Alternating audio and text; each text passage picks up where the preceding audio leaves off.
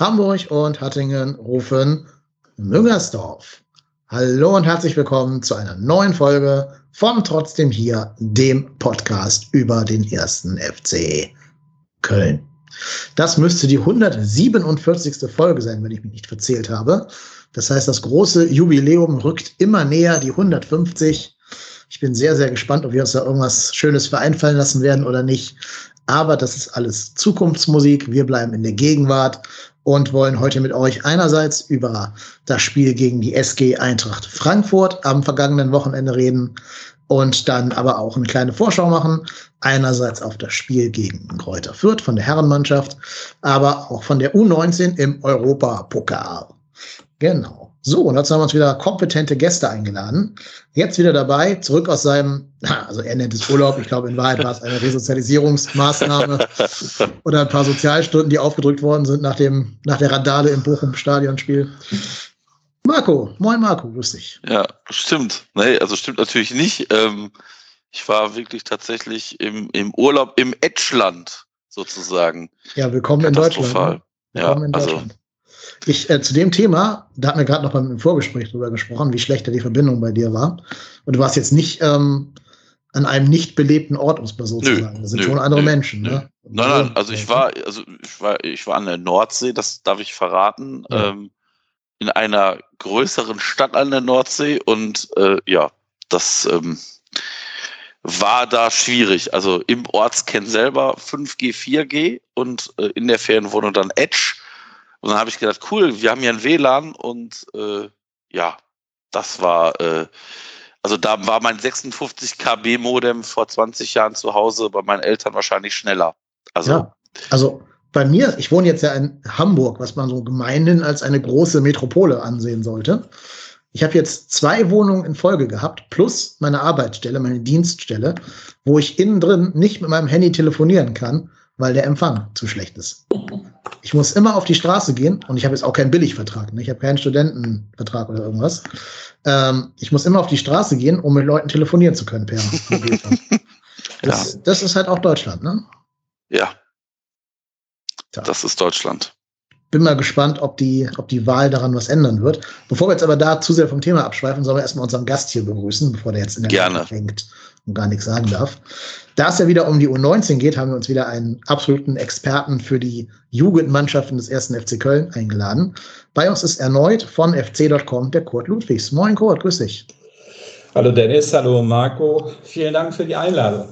Ja, sehr gerne. Wir müssen dir danken, denn darf ich es hier an dieser Stelle leaken, was heute für ein Tag ist? Ja, sicher, selbstverständlich. Genau, weil der Kurt hat nämlich heute Geburtstag und trotzdem ist er hier bei uns, trotz dessen. Trotzdem ist er hier. Ja, er ist trotzdem, Trotzdem. hier, ganz Trotzdem genau. ist aber trotzdem hier. Genau. Ja, genau. Also ganz, ganz, ganz großen. Respekt. Wir mussten ja relativ kurzfristig dann umschaffeln, eben weil der Marco zuerst keinen Empf- Empfang hatte und dann beruflich sehr eingespannt war. Ähm, deswegen mussten wir ganz kurz den Tag noch verlegen von gestern auf heute. Und da hast du gesagt, nee, trotz deines Geburtstages kommst du hier hin. Also ganz großen Respekt. Bitte, bitte an alle Hörerinnen und Hörer, ähm, lasst ihm doch mal ein bisschen, ein bisschen Liebe da auf Social Media. Okay, so. Ähm, ich gehe davon aus, dass ihr alle das Spiel gegen Fra äh, Frankfurt gesehen habt, oder Marco, warst du zu Ja. sehr weg? Nee, nee, ich äh, habe das in einer äh, vorortigen Skybar äh, angucken dürfen. Und die haben dann nur FC gezeigt, oder war das Konferenz? Ja, die, die, die hatten, das war so eine Sportsbar, die hatten, äh, weiß ich nicht, sieben oder acht Fernseher und äh, dann bin ich da am, am Vortag rein, weil ich gedacht habe, so wie als ob die nur den FC zeigen. Und äh, bin da da reingestürmt, äh, irgendwie, als sie gerade aufmacht und sagt, sagte dann, äh, wird hier morgen Fußball übertragen. Und dann guckte der mich mit ganz großen Augen an und sagte, ja, äh, was wollen Sie denn gucken? Ja, FC Köln. Ja, mh, hm, da müssen wir morgen mal gucken, wer alles noch Fußball gucken will. Und äh, da habe ich ihn nur angeguckt und sag ich so, ja, meinen Sie etwa, hier wird morgen so viel los sein? Also, weil, also das war also das war jetzt tatsächlich, also ich fahre ja noch außerhalb, ich habe ja noch, noch dieses Jahr das Glück, außerhalb der Ferien fahren zu mhm. dürfen. Mhm. Und habe ja das Gefühl, da waren entweder, also entweder haben wir den Altersschnitt massiv gesenkt oder die waren halt in unserem Alter, also mit, mit verhältnismäßig kleinen Kindern. Und da habe ich mir gedacht, so, mh, werden wir mal gucken, wer morgen hier ist. Und ich glaube, in der ganzen Sportsbar waren nachher sieben Leute oder so. Und äh, ja, dann hat er gesagt, irgendwie drei wollten Konferenz gucken und tatsächlich war noch ein anderer FC-Fan dort. Äh, ja, und dann haben, sagte der, ja, pass auf, dann mache ich euch auf dem Monitor da hinten, mache ich FC an und dann hier vorne Konferenz und ja, dann habe ich dort, dort das Spiel gesehen. Dann ist äh, das schon mal gut. Ja, genau. Hast den Wirt mit Gewalt dazu gebracht, das FC-Spiel zu gucken. Ja, also ich sag mal so, mit Einwurf kleiner Biermünzen ja. äh, war das nachher dann auch, glaube ich, für den ein gewinnbringendes Geschäft, weil ich dann sagte auch, ja, so, also wenn, gucke ich nur den FC und keine Konferenz und äh, ja. Verstehe. Hat er dann, glaube ich, gerne mitgemacht. Hat er sich gedacht, ein Gast ist besser als kein Gast. Wahrscheinlich, ja. Ja.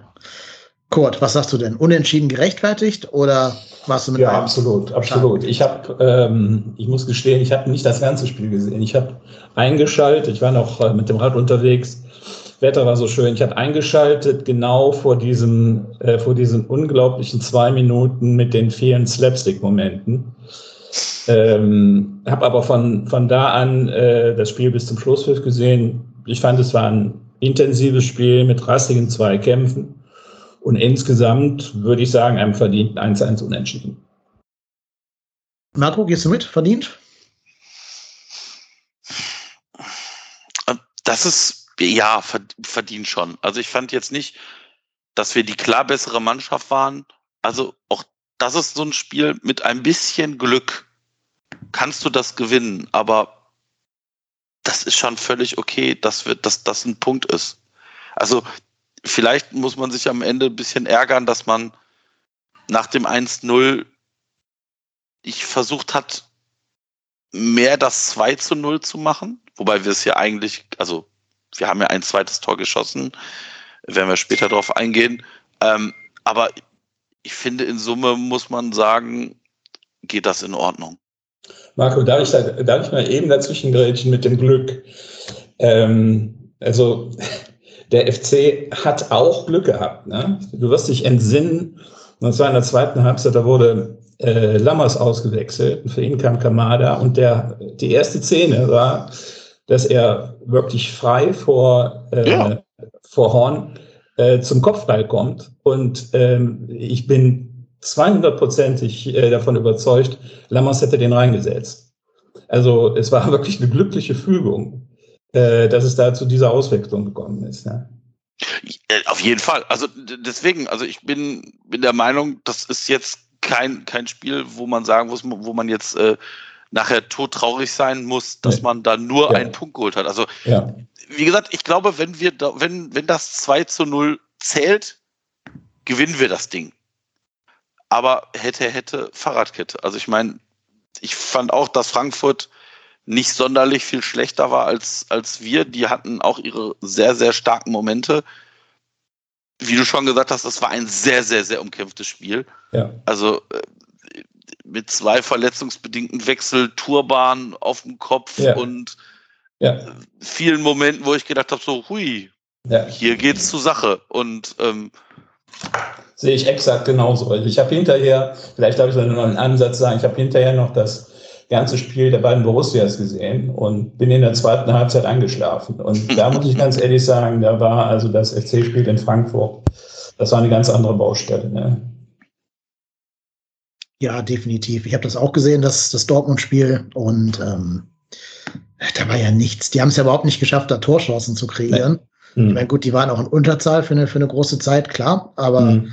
Denen hat halt Reus und Modest schon ähm, sehr äh, Reus und Modest, Reus und Haaland Reus und schon sehr, Haaland, ja. sehr gefehlt. Ich wollte gerade sagen, dass bei uns, glaube ich, selbst trotz der guten Streak von Modest äh, jeder Spieler mir ersetzbar scheint. Das hat man daran mhm. gesehen, dass jetzt gegen, gegen Frankfurt ja auch Marc Uth gar nicht gespielt hat. Mhm. Ähm, und das habe ich mir schlimmer vorgestellt, wenn der nicht spielt, in, in Bezug darauf, wie wenig Chancen wir dann kreieren würden. Das war in der ersten Halbzeit zumindest gar nicht so das Problem, dass er nicht gespielt hat.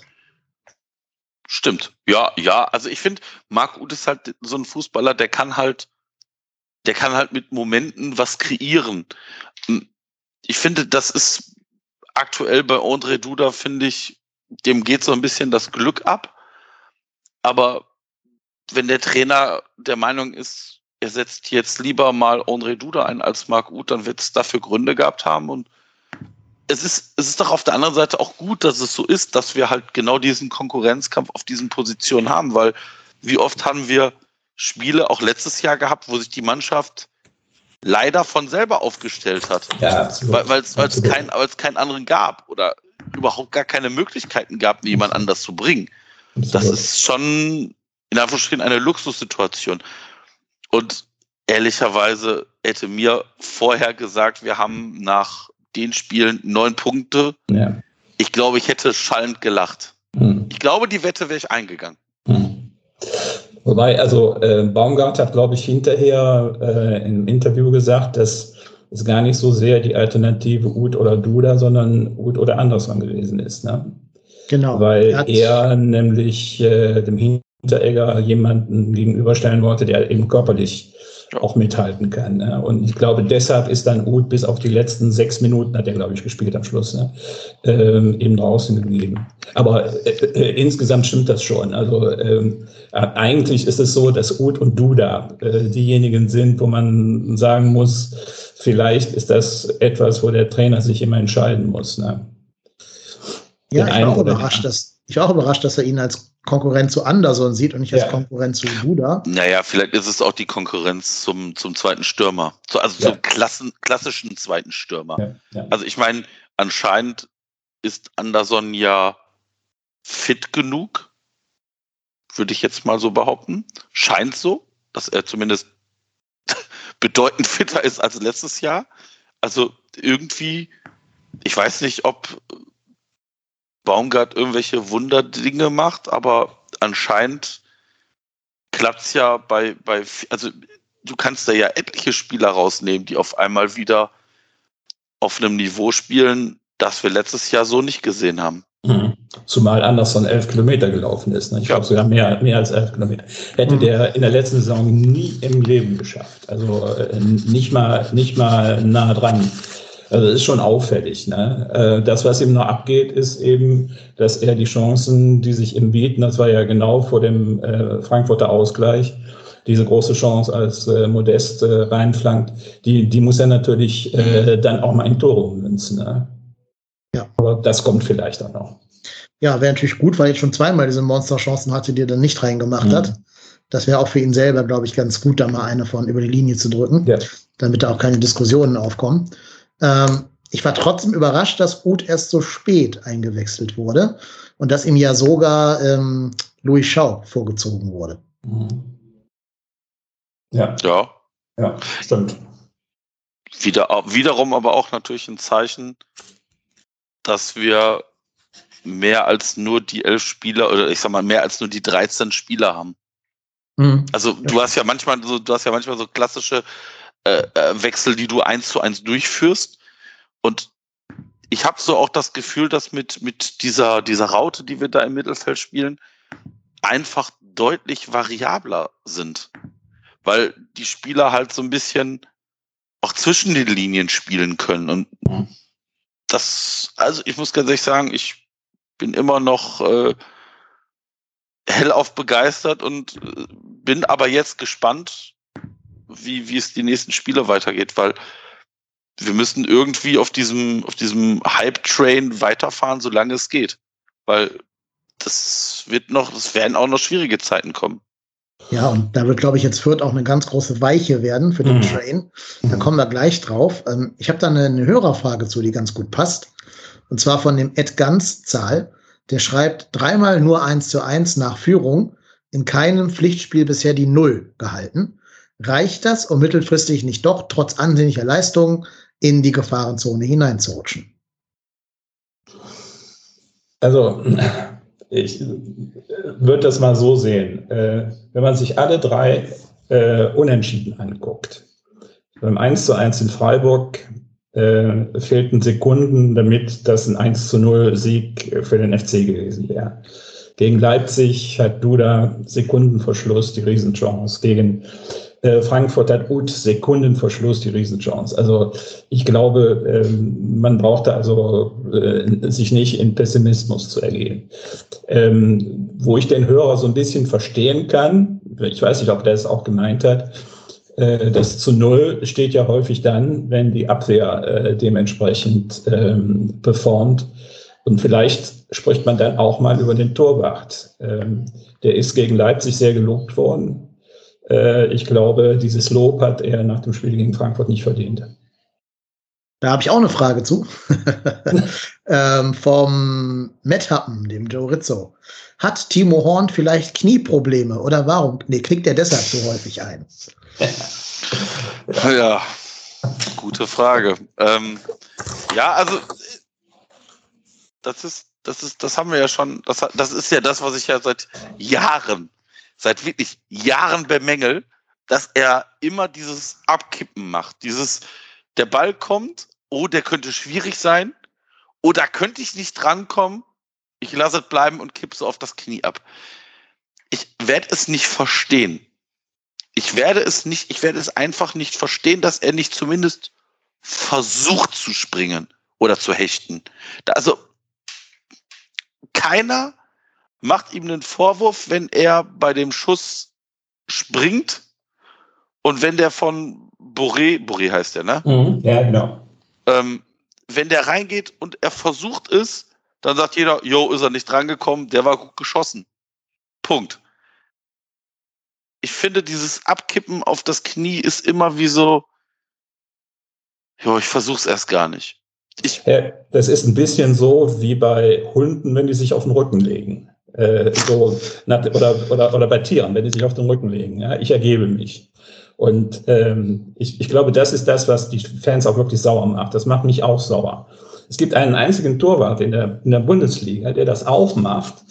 Äh, das ist Jan Sommer, nur hat Jan Sommer äh, den Vorteil, dass der ein guter Torwart ist. Und das ist eine, eine Unart, die er halt äh, in, in manchen Spielen zeigt. Dieses auf die, auf die Knie fallen und den Ball reinlassen. Aber äh, bei, bei Horn äh, ist das wirklich seit, finde ich, seit, seit Jahren feststellbar. Und es war ja nicht nur, dass er dieser, der Schuss von Boré, der war sicherlich schwer zu halten. Aber äh, ich sehe das so wie Marco, er hätte es zumindest versuchen können. Aber in der 30. Minute, als er da bei dem Freistoß von Kostic äh, gefordert war äh, und also wirklich klassisch neben den Ball haut und äh, dafür äh, seinen eigenen Innenverteidiger äh, bewusstlos äh, oder sagen wir mal, also nah, nah an die Be Bewusstlosigkeit bringt. Das sind doch so Szenen, die darf die darf dir oder die dürfen dir als, als, als Torwart, als Bundesliga-Torwart, als jemand, der also so einen Anspruch hat wie Horn, äh, einfach nicht passieren. Äh, es war noch eine dritte Szene dabei, die mich sehr aufgeregt hat, weil das die erste Szene war, die ich live gesehen habe. Das war also die Einleitung zu diesem Slapstick-Teil, als so ein langer Ball von Hinteregger in den Strafraum kommt. Und nach einiger Zeit dann Boré und äh, Zichos auftauchen und ich mich gefragt habe, wo eigentlich der Torwart ist. Äh, denn es, es gibt Tor, Torhüter, die äh, sind die ganze Zeit aufmerksam, die sehen den langen Ball in den Strafraum reinkommen und sehen dann für sich auch die Chance, diesen, diesen Ball einfach aufzunehmen. Und da war Horn auch, der hat sich auf der Torlinie eingegraben, hatte ich das, hatte ich das Gefühl. Und das sind einfach so Dinge, die dürfen nicht sein. Ja. ja. Jetzt sind wir wieder der, ähm, der Timo Horn Hater Podcast hier. Ähm, Äh, wir haben, wir haben er, er, hat ja auch einmal, er hat ja auch einmal gut gehalten, ne? nach dieser Hinteregger-Chance nach Ecke. Der kommt auch oben drauf, aber zumindest, ne, er hat gehalten, hat uns da im Spiel gehalten an dieser Stelle. Ähm, was mich hat, das habe ich aber auch schon zehnmal hier gesagt, und ich habe das Gefühl, mich hier echt oft zu wiederholen. Was mich daran stört, an so Sachen wie dieser Boré-Szene zum 1 zu 1, gehalten hätte er den nicht, glaube ich wirklich auch nicht. Habe ich ja auch schon gesagt. Nur so ein Ball kann ja auch mal gegen den Pfosten gehen. Das ist ja, so wie der schießt, nicht ausgeschlossen. Mhm. Wenn du immer aufs Knie gehst, bist du nicht in der Lage, nochmal in diese Szene einzugreifen, wenn sie nochmal entstehen wird. Also wenn dann aus dem Pfostentreffer ein Abpraller wird, der den Kostic vor die Füße fällt oder so, kannst du gar nicht eingreifen, weil du aus der Szene schon ausgestiegen bist. Genau. Ich denke da immer an dieses, also irgendein Tor gegen Bremen in den ganz. Ja. Bei, dem, bei, dem, ja. bei dem 6 zu 1, ganz genau. Ja, ja. das 4-1 oder 4-0 ja, oder was das war. Ja, ja, irgendein ganz bitteres Tor halt, ähm, wo, wo wir, ähm, also der Ball geht an den Pfosten, Timo liegt schon wieder und dann geht der Ball so gefühlt zeitlupenartig zu einem Bremer Stürmer, der halt ungehindert einschieben kann, weil Timo schon abgeschaltet hat. Und wenn du da halt drin bleibst in der Szene, kannst du da noch eingreifen. Mhm. Das ist halt für mich, das hat nichts mit der, mit den Füßen oder mit der Qualität oder so zu tun. Das ist für mich eine Kopfsache. Mhm. Das ist für mich Mentalität und auch ein Stück weit so ähm, Geilheit, jetzt das Tor zu verhindern. Und das ist für mich das, was ihn jetzt von so einem richtig, richtig, richtig guten Bundesliga-Torwart trennt. Weil so ein Manuel Neuer, der würde halt lieber den Pfosten ausreißen, als da halt aufs Knie zu gehen. Auch wenn er jetzt natürlich auch fußballerisch überlegen ist, der Herr Neuer. Das ist, glaube ich, keine Frage, weil der ist jedem mhm. anderen Torwart fußballerisch überlegen. Aber ähm, der Neuer hat eben diese Geilheit, das Tor zu verhindern, die ich bei Timo nicht immer sehe. Mhm. Oder jetzt, auch wenn das jetzt Kölnern sehr wehtun wird, aber Timo war mal ungefähr auf einer Ebene mit Marc-André Testegen. Und ja. auch die beiden jetzt ja. sind. Ja, ja. Die waren beide zusammen in der äh, DFB-Jugendauswahl und können sich äh, seit dieser Zeit äh, überhaupt nicht leiden. Nur dass der eine deswegen eben den Weg nach oben gemacht hat, ja, und der andere irgendwo, also zumindest stagniert ist. Ne? Äh, ja. Kann man, glaube ich, sagen. Auch ohne Hater zu sein. Ne? Ja. Außerdem darf ich in Klammern, wir haben ja nur beschrieben, wir haben, wir haben ja nichts gesagt, was ihn in irgendeiner Weise sehr stark äh, desavouiert. Ne? Ähm, wir können ja mal haten. Wir können ja mal den VAR haten. Das bietet sich ja vielleicht auch an bei diesem Spiel. Denn ja. wir haben ja eigentlich das 2-1 erzielt tatsächlich, wo mhm. ich mir dachte, also bevor dieses Tor fiel, habe ich mir gedacht, entweder wir machen jetzt noch ein Tor oder wir belohnen uns hier heute nicht. Ähm, mhm. Ich habe sogar gedacht, Frankfurt wird das Ding noch gewinnen, ja. weil mhm. die ja schon sehr am Drücker waren in der zweiten mhm. Halbzeit. Also die erste, finde ich, geht klar an uns. Die zweite geht relativ klar an Frankfurt. Deswegen wäre dieses Tor eigentlich auch zum perfekten Zeitpunkt gefallen. So zehn Minuten nach wieder Anpfiff und dann muss die Eintracht wieder mehr machen, muss ein bisschen mehr aufmachen. Du kannst dich so ein bisschen aufs ein bisschen mehr Platz. Mhm. Ja, genau. Kannst dich aufs Kontern verlegen. Also es wäre ein schöner Moment gewesen. Und es hätte so ein bisschen auch dieses Momentum des Spiels gekippt, weil die da schon ja so im Aufkommen war, die mhm. Eintracht. Ähm, ja, und zuerst habe ich ja gedacht, das darf nicht, also das wird nicht zählen, weil Modest den Trapp irgendwie gefault hätte oder so. War mein erster in Input so. Dass ich dachte, okay, wenn es mhm. gepfiffen wird, dann, weil da vielleicht ein Stürmerfoul am Torwart war. Mhm. Das war es ja nicht. Stattdessen galt der Vorteil. Keins stand ja auch nicht im Abseits und konnte unbedrängt einschieben. Aber davor hat Modest, also ich sage jetzt mal angeblich oder vermeintlich im Abseits gestanden. Fand ich eine sehr komische Szene irgendwie die haben ja dieses Lot, also diese, dieses Standbild da auf, auf Sky, mhm. das haben die vielleicht für eine Sekunde gezeigt, Also mhm. ich habe das noch nie so schnell wieder weggeblendet gesehen wie in dieser, in dieser Situation. Ich konnte es in der Stelle gar nicht wahrnehmen, was da so schnell eingeblendet wurde. Jetzt inzwischen sind so ein paar Screenshots aufgetaucht. Und selbst auf diesen Screenshots frage ich mich schon, welches Körperteil von Modest soll denn im Abseits gewesen sein? Das Knie oder was? Also ich, ich muss ganz ehrlich sagen, bei diesen ganzen VAR-Absatzentscheidungen frage ich mich immer, hm, ob das wohl richtig war. Also ich bin ganz ehrlich, ich kann es nicht, konnte es nicht nachvollziehen. Ähm, also hm es kann sein, dass er im Abseits war, ja. Aber das kann nur hauchzart gewesen sein.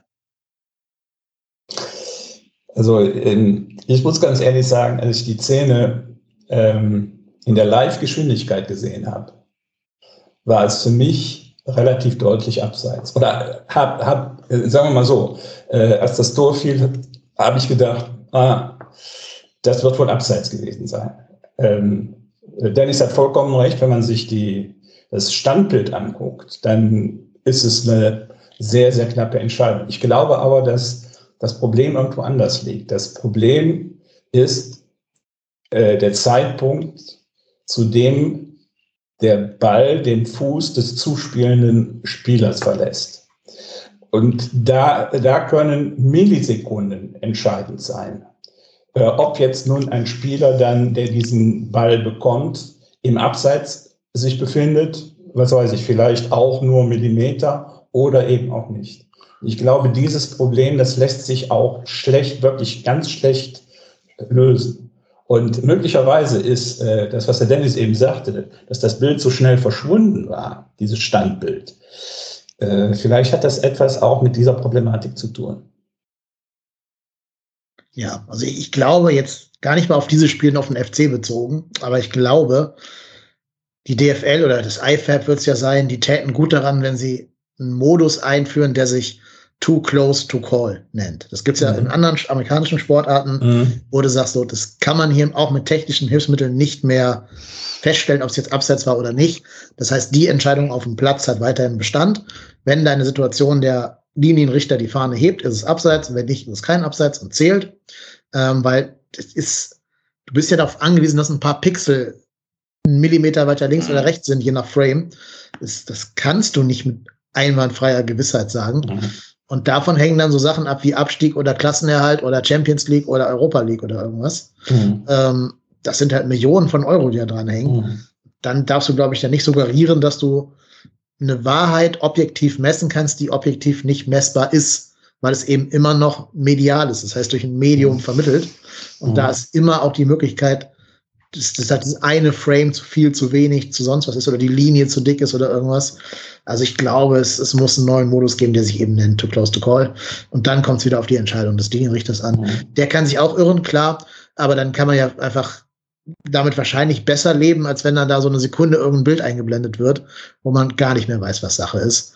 Und wo ja auch wieder mal vermutlich Leute im Stadion gar nicht wissen, warum das Ding jetzt zurückgepfiffen wurde. Weil, also ich habe überhaupt nicht vermutet, dass Modest im Abseits stehen könnte. Ich habe entweder gedacht, Stürmerfaul oder kein zwar Abseits. Aber das Modest abseits war, da wäre ich jetzt so im, im, normalen Bewegtbild überhaupt nicht drauf gekommen. Mhm. Ja, ist, ist halt ärgerlich. Ist halt, also ich sag mal so, ich bin schon, hab fast mein Bierglas gegen den Fernseher geschmissen. Mhm. mhm.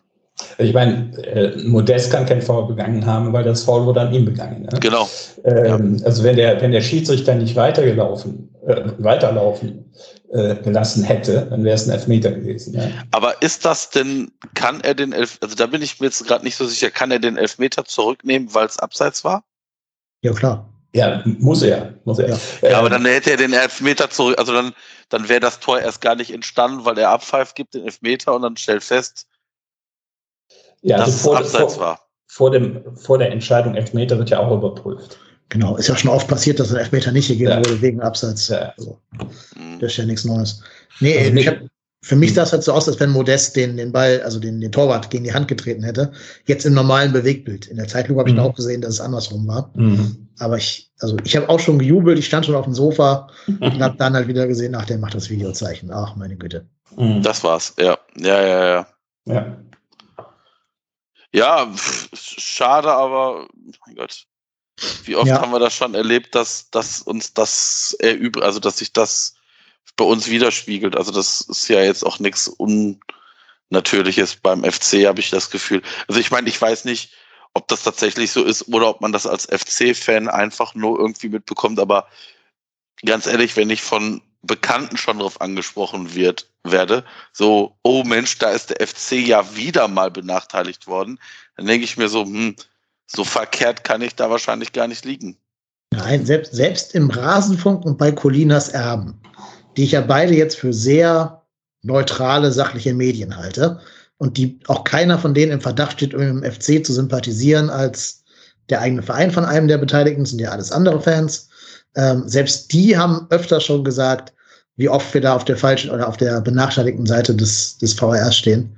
Das ist schon, da haben wir schon drüber gesprochen hier mit, mit Ralf, glaube ich, damals, mit Ralf Friedrichs, ob da nicht auch der Standortnachteil Kölner Keller eine Rolle spielt, dass man da nicht in Verdacht kommen will, den FC äh, zu bevorteilen, weil es eben in Köln ist, dieser VRR. Aber warum ist eigentlich der VRR in Köln? Ja, weil da die ganzen Sendeanstalten sind, glaube ich, mhm. weil die Technik einfach da ist. Mhm. Okay. Ich meine, ich glaube, es wäre unterm Strich schöner gewesen, sie hätten einen Nicht-Bundesliga-Standort gewählt. Ne? Also irgendein, ja. Vielleicht gibt es ja irgendeinen Medienstandort. Ja, sowas, genau, genau. Weil mhm. dann kann da niemand irgendwie äh, Bevorteilung oder Benachteiligung wittern. Oder in Hamburg. ja, ja, ich glaube, die waren damals noch erst links. ja. den, besten, den, fand ich gar nicht so schlecht. Nee, der, war gut, der war gut. Am besten auf dem Flugzeugträger irgendwo in der Nordsee. Da kann da keiner irgendwas gegen haben. Ja. Ich, also ich habe ja so meine eigene Sicht darauf. Ne? Ich glaube, äh, die, äh, diese Tatsache, dass viele FC-Fans glauben, dass der VHR oder den Eindruck haben, dass der VHR immer den FC benachteiligt. Der hängt sehr stark mit der Abstiegssaison 2017-18 zusammen, wo in der Tat, glaube ich, äh, also, ob es acht, neun oder zehn Entscheidungen waren, die äh, wirklich zu Ungunsten des FC ausgefallen sind, die sehr, sehr diskutabel waren.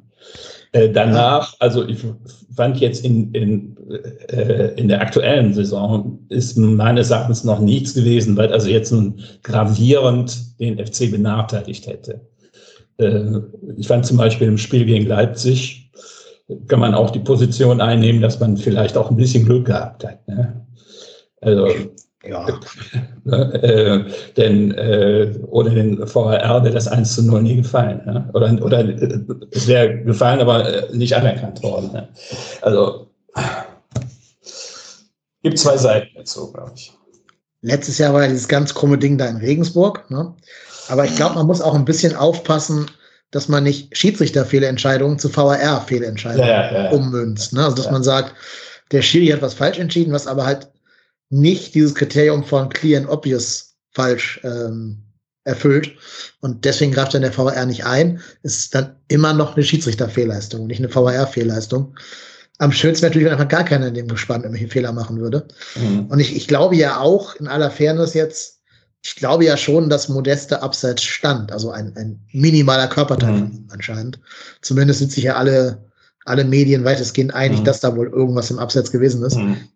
Ich sehe es nicht. Wie gesagt, auf allen Standbildern sehe ich da maximal das Knie irgendwie im Absatz. Mhm. Ja, aber, aber, mit dem Knie, da war das Tor erzielen. Ja, weiß ich. Das wäre Abseits dann, klar. Aber mhm. ich bleibe dabei, dass es sowas geben muss wie eine, wie eine Marge für Fehler. Mhm. Also close, too close to call. Ähm, ja, aber wie gesagt, egal. Ja, das, glaub, das irgendwie, da, irgendwie, ich finde dieses im Zweifel für den Angreifer, was ja früher mal immer so die Regel war, ich finde, die ist halt super. Also das, ich, ich habe das Gefühl, das gibt's nicht mehr. Also ich, ich habe das Gefühl, irgendwie wird geguckt, ob irgendwie doch noch eine Haarsträhne, also rein theoretisch mhm. muss sie ja eine Glatze rasieren, um nicht noch irgendwie, dass ein Haar eventuell mhm. noch über der Linie ist. Ich finde, dass da wird's irgendwie gefühlt für den Stürmer schlechter ausgelegt. Mhm. Meine, meine Vermutung. Hm. Ja, ist ja logisch. Liegt ja in der Natur der Sache. Der VHR muss ja jedes Tor überprüfen. Und wenn du was überprüfst, neigst du ja automatisch dazu zu gucken, wo war der Fehler ja. und nicht, wo war was Gutes. Das ist so wie wenn, wenn der Lehrer jetzt ein Diktat äh, überprüft, muss er auch gucken, welche Wörter falsch geschrieben sind und nicht die richtig geschriebenen.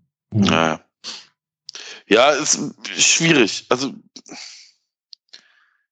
ja, können wir uns wahrscheinlich drüber ärgern, aber ich glaube, da hatten wir schon schlimmere Entscheidungen, die, die gegen uns gepfiffen worden sind. Ja, also ich glaube, mich ärgert auch eher, dass das Bild da so eine Sekunde eingeblendet wurde und nicht vernünftig kommuniziert wurde.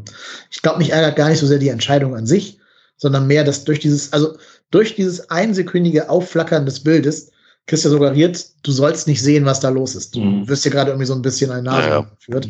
Das ist, glaube ich, eher mein Problem als ähm, der VR an sich. Mhm. Und ich finde sehr, sehr gut, dass äh, Mitchell Weiser vom VR erwischt wurde, wie er zu nah an der Mauer stand. Dumm. Das, das ist, ja, das ist, ähm, also das, das ähm, schönste Tor, was Marvin Dux jemals schießen wird. Und der blöde Mitchell Weiser stand mit seinem Popo zu nah an der Mauer. Da siehst du mal, dass da doch der Intelligenzquotient nahe dem eines Aschenbechers liegt. Ganz ehrlich, also du darfst doch nicht sagen, ich kenne die Regeln nicht als Bundesligaspieler. Du hast doch einen Job. Äh, das ist halt dein Spiel, dein Sport zu kennen.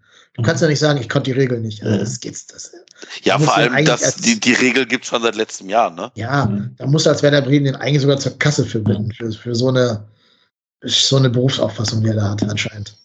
Das Interessante an der Szene war ja, dass in der Halbzeitpause äh, der Stadionsprecher Arndt Zeigler ne, äh, ähm, den Zuschauern erklärt hat, warum das ja. nicht gegeben worden ist. Ne? Genau. Deshalb, ich, ich glaube, das ist auch meines, meines Wissens zum ersten Mal passiert. Ne? Weil das ja. wirklich für den Außenstehenden, der wusste ja, also für den Zuschauern, wer, wer kennt von den Zuschauern, wer kennt diese Regel, ganz ehrlich.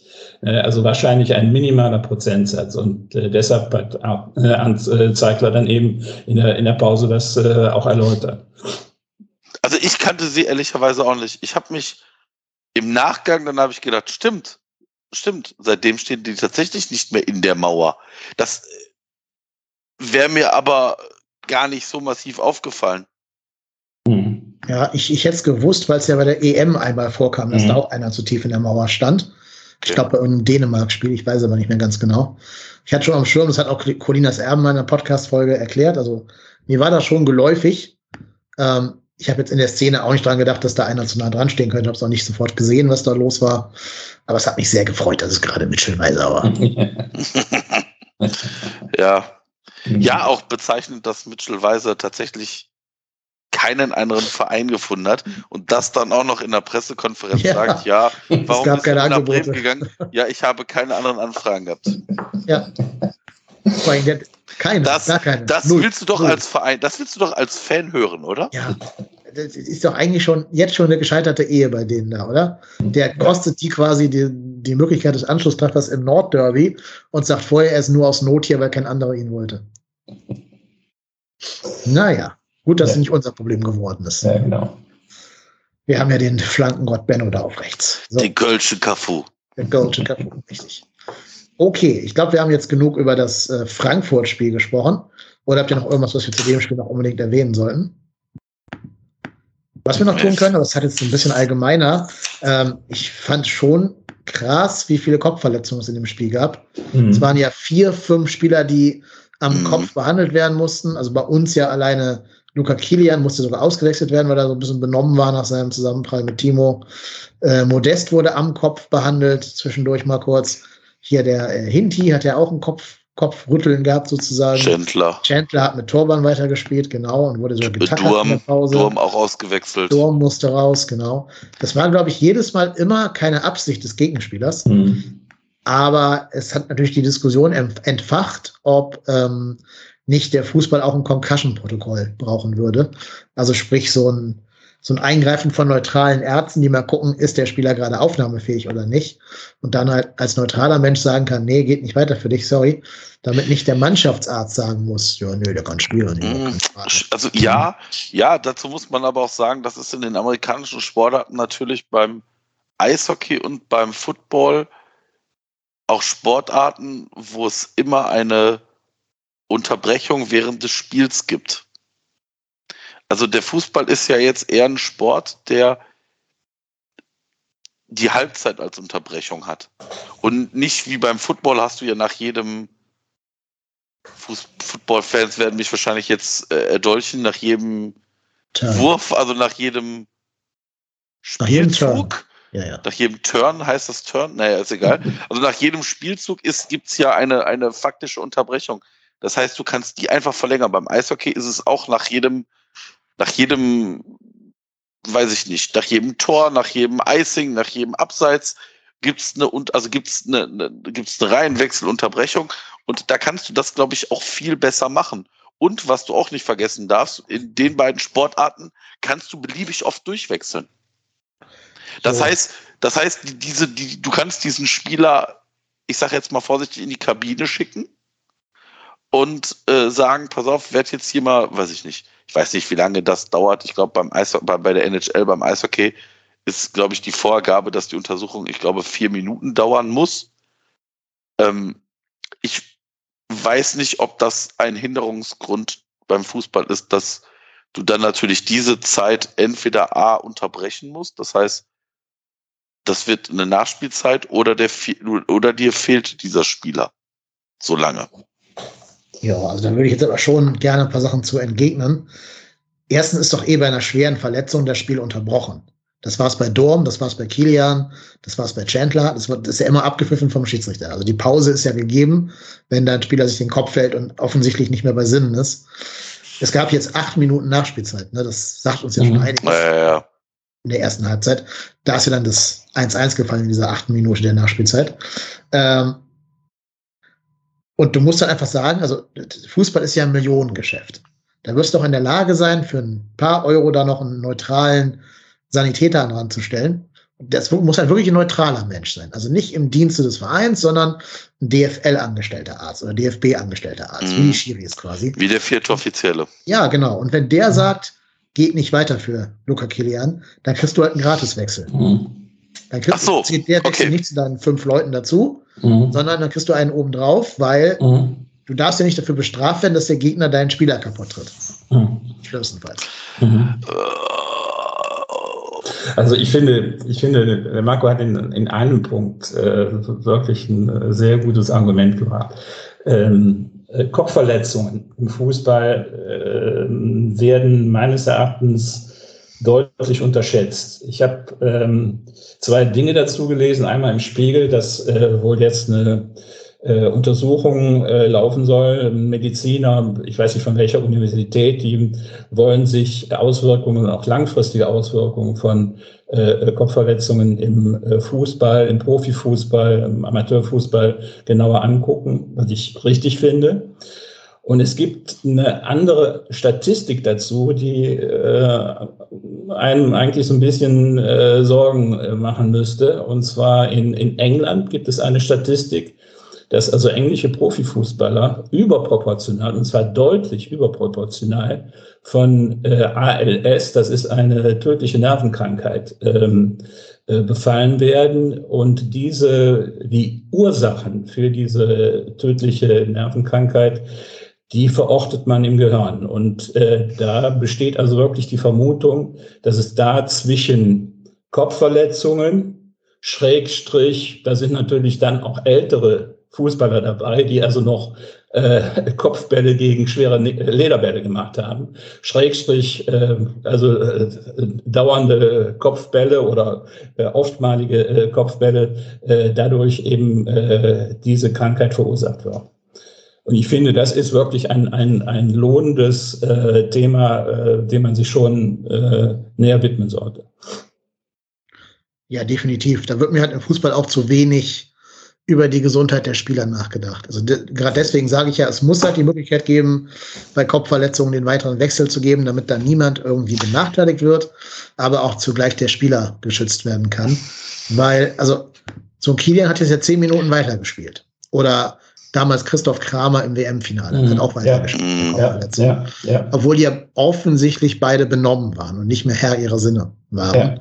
ja. Ähm, das, das kann ja nicht sein, dass du da jemanden quasi da verheizt und dass das sogar noch gefeiert wird. Und dass dann Leute sagen, er hat durchgehalten, er hat gekämpft, Ja, ja. die Zähne gebissen, er hat für den Verein hier alles gegeben. Ne, der FC Ja. hat in der Halbzeit irgendwie, oder als da, gerade als Chandler am Boden lag und getackert wurde, hat der FC getwittert, so nach dem Motto irgendwie, ähm, rassiges Spiel, Flammen-Emoji, irgendwie sowas in der Art. Ich weiß nicht mehr den genauen Wortlaut. Mhm. Äh, ja, also ich, ich gebe euch beiden recht. Also ich bin, bin da jetzt auch nicht gegen. Also ich, ich glaube halt einfach nur, dass das aktuell für den für die für die, die es beim Fußball oder für den Fußball in diesem IFAB entscheiden, tatsächlich wahrscheinlich der Hinderungsgrund sein können. Was ich mich immer nur da frage ist, irgendeiner trifft hier die Entscheidung. Was ist denn, wenn ich jetzt angeschlagen bin und gehe in den Kopfball rein? Mein Kopf rasselt mit dem meines Gegners zusammen und ich sage, oh, aua, aua, mein Kopf, ich kann nicht mehr weiterspielen. Dann könnte ich ja rein theoretisch, ich sage jetzt mal vorsichtig, ich merke, ich habe eine Zerrung, mein Muskel geht zu, dann gehe ich in den Kopfball rein, treffe meinen Gegner, fall zu Boden, bleibe am Boden liegen und kann aus, kann umsonst ausgewechselt werden. Also, wie gesagt, ich finde die Idee von dir, Dennis, gut. Ich könnte mir beim Fußball sofort vorstellen, dass sie im ersten Spiel massiv ausgenutzt wird. Ja, aber weißt du, Markus, ist genau wie bei uns an der Schule. Wenn ein Kind mit einem Attest kommt, und dann halt die Abi-Klausur nachschreiben muss, können wir da auch nichts machen. Dann hat der Arzt das bestätigt, der Arzt muss das verantworten und dann müssen wir der Person glauben, dass sie krank war und die Abiturprüfung nicht mitschreiben kann, sondern erst in drei Wochen da antreten kann. Hat dann natürlich drei Wochen mehr Zeit zum Lernen, aber wir können da auch nicht gegen den Arzt reden, aus der Begründung, weil wir keine Ärzte sind und den Spieler und in dem Fall den Schüler halt auch nicht untersucht haben ähm, und nicht untersuchen werden. Es, es gibt ja hundertprozentig irgendwelche Verfahren, um festzustellen, ob jemand bei Sinnen ist oder ob jemand vernebelt ist. Und das ist ja, kannst du schon teilweise an den Pupillen sehen, ob die, ob die ähm, reaktiv sind oder nicht. Im, unterm Strich muss halt dann ein gelernter, neutraler, objektiver Arzt stehen und der hat das ja zu verantworten. Und wenn da einer bescheißen will, du kannst im Fußball immer bescheißen. Jedes Hinwerfen, um Zeit zu schinden, ist eine Form des Bescheißens. Mhm. Ne, ja. Ganz Fußball ist immer bescheißen. Oder äh, weiß ich nicht, wenn einer sich auf dem Feld hinschmeißt und anstatt neben der Auslinie liegen zu bleiben, um das Spiel zu unterbrechen oder sowas. Oder wenn einer aus Versehen dann noch einen zweiten Ball aufs Spielfeld kickt, damit das Spiel abgebrochen werden muss, unterbrochen werden muss. Äh, ne? Es gibt eine Million naja, Sollbruchstellen im Fußball. Da ist halt einfach, weißt du, wenn es einer einmal macht, dann ist es passiert. Aber wenn es eine Mannschaft jeden Tag macht, dann wird da auch der entsprechende Arzt drauf. Geeicht sein, schätze ich mal. Ja. Ja, das wäre vielleicht eine Sache für den, der vierte Offizielle muss also ab sofort dementsprechende Fähigkeiten haben. Rettungssanitäter, genau. Genau, Rettungssanitäter oder äh, idealerweise äh, Arzt sein. Also gibt es nicht sogar überproportional viele Ärzte als Schiedsrichter? Ja, aber sind die Ärzte oder nur Doktoren? Also Dr. Felix Brüch, ist das ein Arzt oder einfach nur ein Doktor? Boah, keine Ahnung. Ich weiß keine Ahnung, was, soll der denn sonst für ein, was soll der denn sonst für ein Doktor, Doktor sein? Doktor der ja. Philologie von mir aus, weiß ich ja, ja nicht. Dr. Jura ist er. Könnte, könnte auch Dr. Jura sein, ja. ja. Okay. Rechtswissenschaften. Mhm. Kannst ja auch Arzt sein, ohne Doktor zu sein. Das ist ja kein. Ja, ja, ja, ja, ja. das ist nur der, nur der Volksmund. Ja, ja, ja. Ich, ich, lese gerade hier zufällig ähm, den Wikipedia-Artikel von Dr. Felix Brüch, um zu gucken, was er promoviert hat. Ne? Ähm, mhm. Der erste Satz, der mir sofort ins Auge springt, hat sogar FC-Bezug. Augenblick, ich lese ihn euch mal vor. In der Saison 2010, 2011 beim Spiel 1. FC Köln gegen 1. FC Kaiserslautern okay, stellte er nach nur 87 Sekunden Josef Mohammad wegen ja. Verhinderung einer klaren Torchance vom Platz. Jo, ja. jo, ja. stimmt. Der Herr Doktor. Ja. Genau. Ja, er hat übrigens, äh, ich, ich, erinnere mich noch, das 1 zu 0 von Novakovic, das war mindestens zwei Meter abseits. Mindestens. Also so ein, so ein deutliches Abseits hat man, glaube ich, vorher und hinterher nicht mehr gesehen. Aber da gab es noch keinen VAR. da war die Welt noch in Ordnung. Genau. So, ich habe noch eine Hörerfrage für uns. Ähm, die passt ganz gut jetzt in den Übergang zu dem kommenden Segment, wo wir auf das Spiel gegen Fürth mal ganz kurz vorausblicken wollen. Und zwar schreibt der Moritz. Der Moritz war ja auch schon zweimal Gast hier bei uns, deswegen äh, liebe Grüße an dieser Stelle an dich, lieber Moritz. Du hast uns auch ein Feedback geschrieben auf meinen Tweeten und dieses Feedback will ich euch mal nicht vorenthalten. Der Moritz hat nämlich geschrieben, äh, die in Anführungszeichen Ergebniskrise bahnt sich an. Es werden noch Zeiten kommen, in denen wir auf eingespielte Gegner treffen, die unsere Power, unseren Power FC entzaubern. Jetzt sind wir heiß und müssen die Punkte hamstern. Irgendwie ist das am Freitag ein absoluter Pflichtsieg. Was sagt ihr? Ist dieses Spiel gegen Fürth ein Pflichtsieg? Ja. Ja, natürlich. Aber er, ja. Ist, er ist eben auch sehr, sehr, sehr wichtig. Es ist, äh, ich habe irgendwo gelesen, dass jemand, ich weiß nicht mehr, wer gesagt hat, das wäre ein Endspiel, eine Art Endspiel. Ähm, was ja auch richtig ist für die erste Saisonphase, ne, weil, es, äh, weil es dann in die Länderpause, Länderspielpause geht. Ähm, ich denke schon, also die, äh, wenn, wenn der FC gewinnt, was ich hoffe, von mir aus auch 1-0 oder 2-1, ähm, dann äh, ist, die, ist der Saisonauftakt voll gelungen. Dann kann man wirklich sagen, alle Achtung, Chapeau. Sollte das nicht der Fall sein, dann nimmt man natürlich, also wie der Hörer da auch schon sagte, ne, dann nimmt man so ein Stück weit, ja, dann vier Ergebnisse mit in diese Pause, die eben wenig zufriedenstellend sind. Ja, also ich glaube, man muss auch ein bisschen relativieren. Diese Unentschieden waren alles gegen Gegner, gegen die wir letzte Saison wahrscheinlich verloren hätten. Ja. Also du musst gegen Freiburg, Leipzig Sicher. und Frankfurt nicht Sicher. zwei Punkte holen. Das können Absolut. auch werden. Ne? Absolut. Ähm, Absolut. der Gegner, den du halt schlagen musst, den musst du in Liga 1 schlagen und in Liga 2 schlagen, ist Kräuter Fürth. Also wenn, Ja. wenn du Ja. 20 Mal gegen die spielst, gewinnst du 16 bis 17 Spiele gegen die. Nur, äh, wenn das Spiel nicht gewonnen äh, wird, dann hat der FC äh, vier Spiele in Folge ohne Sieg. Ja, Mhm. das ist es nämlich. Das Spiel wird äh, entscheiden, wie das Narrativ funktioniert. Ja. Ob wir seit fünf Spielen dann unbesiegt sind oder Ja. ob wir seit fünf Spielen ohne Sieg sind. Ganz Ja. genau. Genau. Und was, was man auch nicht vergessen darf, ist, wenn, wenn du gegen Kräuter Fürth tatsächlich gewinnst, hast du dann elf Punkte Vorsprung auf Kräuter Fürth. Ja. Ja. Elf. Ja. Also Kräuter Fürth ist nicht 14. sondern letzter. Ja. Das muss man Mit auch einem dazu Punkt, sagen. ja. Genau, mit einem Punkt. Und, ähm, Das heißt, du würdest eventuell schon früh einen Gegner richtig unten reindrängen. Also, die, die stehen ja, die haben ja jetzt schon Abstand von, ich glaube, drei Punkten zum nächsten. Ja. Also ja, drei Punkte zu Bochum und Bielefeld, vier zu Augsburg, Frankfurt und Stuttgart, Ja. fünf zu Hertha, sechs zu Gladbach und Leipzig, sieben zu Hoffenheim und acht zu Union und uns. Und nochmal, wir stehen aktuell auf Rang 7 und mit drei Punkten bleibst du halt weiter in dieser Rolle um, ich sag mal, Position 7. Wir werden vielleicht nicht unbedingt auf Rang 7 oder 6 am Ende einlaufen, aber je länger wir uns da oben uns Punkte zuhamstern, die Punkte kann uns keiner mehr nehmen. Und das ist auch das, wo ich, weshalb ich glaube, dass diese, dass der, dass das Unentschieden gegen Frankfurt, Freiburg und aber auch Leipzig wichtig ist, weil die Spiele hätten wir auch alle verlieren können.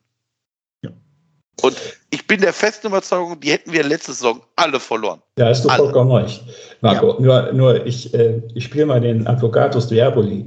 Äh, spiele gegen einen Verein, in denen äh, der FC haushoher Favorit ist. Und, und das ist am Freitagabend so. Verliert der FC gerne mal 0 zu 1. Ja. Äh, Durch einen Freistoß. ja, ich kann mich sehr gut erinnern, auch äh, in guten Phasen. Ich kann mich erinnern, 1982 wäre der FC fast Meister geworden und hat eines der letzten Spiele zu Hause gegen Bielefeld 0 zu 1 verloren. Ähm, äh, also das sind so Spiele, die äh, für den FC irgendwo mit die schwersten sind. Und ich glaube, das weiß der Stefan, äh, äh, Steffen Baumgart sehr genau. Und er wird seine Mannschaft warnen. Und die Frage ist, inwieweit diese Warnung eben dann auch so ankommt, wie sie gemeint ist und wie sie, wie sie notwendig ist.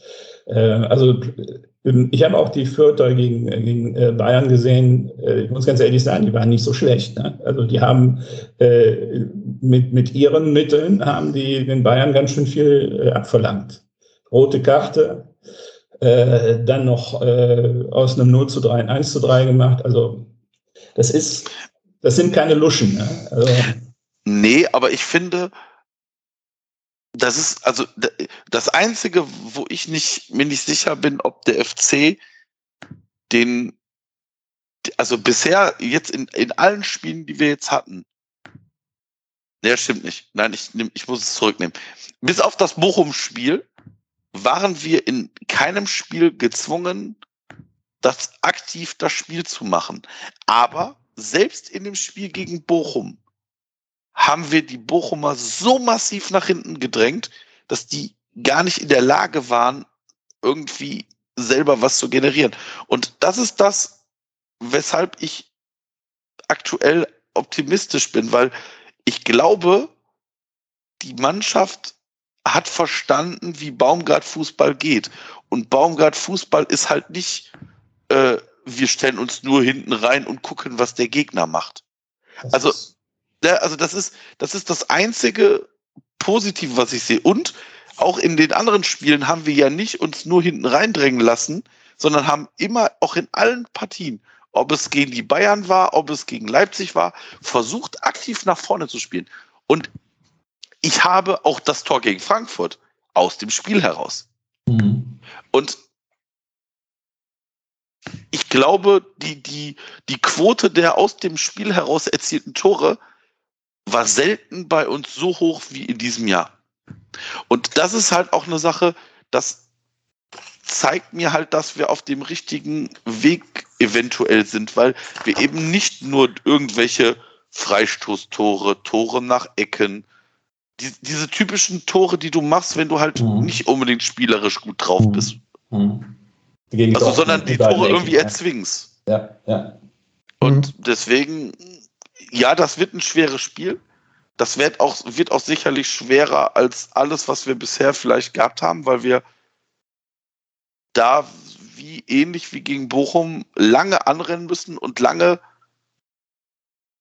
vielleicht auch aushalten müssen. Aber nochmal, für mich ist Bochum so ein bisschen das Spiel, was, was, wo, wo ich gedacht habe, so diese Spiele gegen Bochum, die hätten wir in den letzten Jahren richtig vergeigt. Mhm. Wir hätten das Spiel gemacht und fangen uns dann irgendwelche Konter und dann stehen wir wie die Dullis da.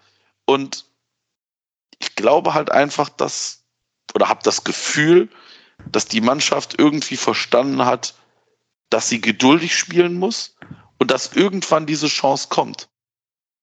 Ja. Hm. Ja, ich bin sehr gespannt, ob Fürth sich tief hinten reinstellen wird oder ob die dann doch das machen, was äh, Steffen Leitl vor der Saison versprochen hat, nämlich auch ein bisschen aktiver am Spielgeschehen teilnehmen zu wollen. Da bin ich sehr gespannt, weil wir haben, also selbst Bochum stand jetzt ja nicht absurd tief drin. Also die haben das nicht in Augsburg gemacht quasi. Ne? Die haben schon versucht, irgendwie Nadelstiche zu setzen. Mit einer bisschen besseren Konterausspielung hätte auch Bochum, wären die auch zu Chancen gekommen gegen mhm. uns. Die haben es nur ein bisschen ungeschickt angestellt. Aber ich sag auch, du hast ein Heimspiel gegen einen Aufsteiger, der jetzt ja auch nicht ein Aufsteiger ist nach dem Motto, die müssen naturgemäß aufsteigen. Das ist also nicht, nicht Schalke oder Bremen oder so, die unfallmäßig in der zweiten Liga waren.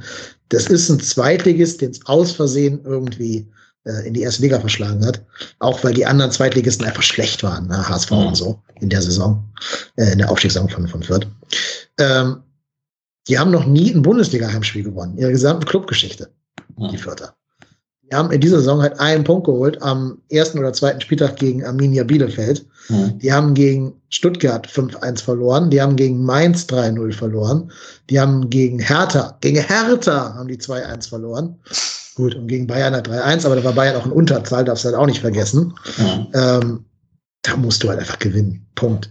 Da gibt es ja. auch keine Entschuldigung, also jetzt von außen. Wenn das Spiel irgendwie jetzt du kriegst irgendwie eine dumme rote Karte gegen dich, weil der, weil der Schiedsrichter wieder irgendwas gesehen hat oder so, was nicht da war. Dann kann man nochmal drüber neu diskutieren, aber von außen vor dem Spiel ist das ein Sieg, ein Sieg den du holen musst.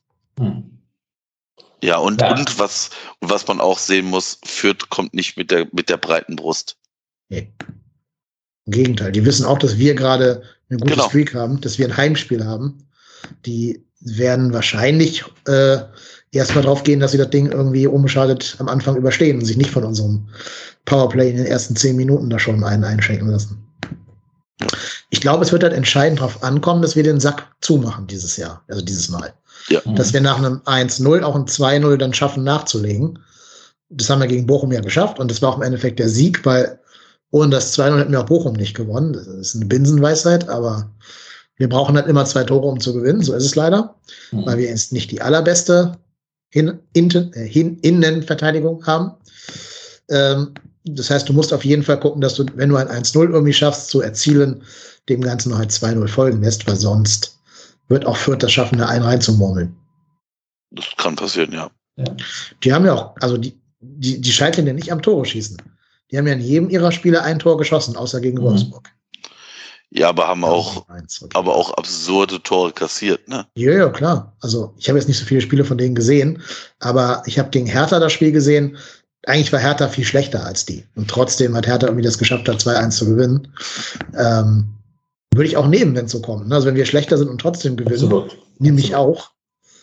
Aber allein, weil du halt das Heimspiel hast, was Flutlicht ist, weil da wieder, ich weiß gar nicht, wie viele Leute dürfen jetzt ins Stadion bei 33.000. 33. Das sind 33.000. Da kommen ja auch nicht die ganz großen Fürth-Anhänger an einem Freitag, behaupte ich jetzt mal. Also von den nee. 33 werden wahrscheinlich 32,5 mindestens Köln-Supporter sein, mhm. wenn nicht mehr. dann, es gibt da recht wenig Gründe, nicht zu gewinnen. Und ich muss auch zugeben, seit Steffen Baumgart da ist, habe ich auch nicht mehr dieses Gefühl, dass wir jetzt die Mannschaft sind, die so einen Zweitligisten in die Saison reinholt. Das Gefühl habe ich nicht mehr, dass wir so eine, so eine Opfermannschaft sind, die sich dann, die dann führt, hilft, den einzigen Sieg der ganzen Saison da irgendwie einzufahren. Das Gefühl ist bei mir weg, seit Steffen Baumgart das Ruder schwingt.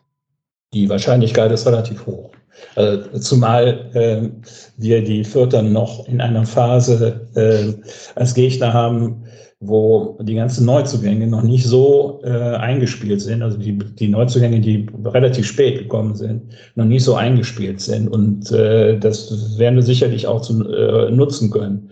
Äh, du hast eben äh, zu Recht darauf hingewiesen, dass äh, Fürth ja auch nicht der beste Aufsteiger war. Ähm, äh, aber äh, die hatten eine eingespielte Mannschaft und diese eingespielte Mannschaft ist, aus, ist äh, sehr auseinandergerissen worden. Und das ist sicherlich äh, ein Vorteil für, für jeden Gegner im Moment noch. Äh, die werden sich sicherlich über die Saison äh, hinweg, werden die sich sicherlich schon äh, einspielen. Auch, auch in, der, in der Abwehr, wo sie also nochmal nachgelegt haben. Aber äh, zurzeit spricht eigentlich vieles dafür, dass der FC mit guten Gewinnchancen in dieses Spiel gehen kann. Ja, ich finde, man kann es auch ruhig aussprechen. Fürth ist halt der erste Absteiger dieses Jahr. Die gucken, wen sie mit runternehmen, aber die haben keine realistischen Chancen auf den Klassenerhalt. Also da müsste schon verdammt viel zusammen. Ja, die müssen, ich gerade sagen, die müssen dann irgendwann mal hoffentlich nicht gegen uns ins, ins Laufen kommen, weil Ja. gesagt, der Abstand wird immer größer und ich sehe sie auch tatsächlich aktuell als schlechtestes Team in der Liga. Das ist auch leider so. Also da, da können die ja nichts für. Das ist ja wirklich für die toll, dass die erste Liga spielen. Super, sollen die Erfahrung mitnehmen. Aber ich meine, deren, deren Königstransfer waren Gideon Jung, Jetro Willems von Frankfurt und äh, vier, Jerry Duziak. Das, das waren so deren, deren Mhm. Königstransfers. Vielleicht noch Adrian Fein. So. Das sind aber jetzt alles Leute, vor denen du keine Angst haben musst. Äh, Mhm. Das ist jetzt nichts, wo du sagst, das sind jetzt hier die, die kommenden Starspieler der, der ersten Fußball-Bundesliga. Das sind alles so Spieler, wo du dir denkst, hoffentlich haben die irgendwie eine Breakout-Saison in nächster Zeit, dass sie mal in der Bundesliga auf sich aufmerksam machen. Und auch deren Sturm, da spielt dann halt hier der, der Gang, Nankamp von, von Hertha, der ist Nankamp, verletzt. ja. Der ist verletzt. Dann spielen da Branimir Hilgota, der alte Gladbacher, ähm, und halt Harvard Nielsen, ist glaube ich auch ein alter Gladbacher, ne? oder? Ja. Ähm, ja. Oder schmeißen gerade durcheinander mit einem anderen. Mit einem Es anderen. gab mal einen es, es, es gab mal einen Nielsen bei Gladbach, aber ich glaube. Ja. Nein, das ist er nicht. ist er nicht. Na egal, auf jeden Fall, ja stimmt. Der hat bei Fortuna Düsseldorf gespielt, macht's auch nicht besser. Ja, Ja. ja, genau. Ja, ähm, aber gut, das sind jetzt auch keine Spieler, die, die werden wahrscheinlich zusammen nicht so viele Tore schießen in der ersten Fußball-Bundesliga wie Marc Uth und Anthony Modest, behaupte ich jetzt einfach mal. Natürlich, jetzt allein, weil ich es gesagt habe, wird Gotha gegen uns ein Tor schießen. Das ist sicher wie das Arm in der Kirche. Trotz allem musst du jetzt da nicht, da musst du jetzt nicht den Markus Gistel machen und vorher schon erzählen, warum du gegen die verlieren wirst. Nein, nein, sehe ich auch so. ja. Und wie gesagt, ich glaube, dass ähm, ich glaube halt einfach, dass dass, dass Baumgart genau das so auch kommunizieren wird Ja. und ähm, genau die Truppe so einstellen wird, dass die halt Bock haben. Vor allem spielt Baumgart jetzt seit fünf Jahren gegen Fürth oder seit sechs Jahren mit diversen Mannschaften. Der kennt die ja auch. Mhm. Das stimmt. Ja, Ja. Würdet ihr denn Marc Uth in die Startelf zurückbeordern?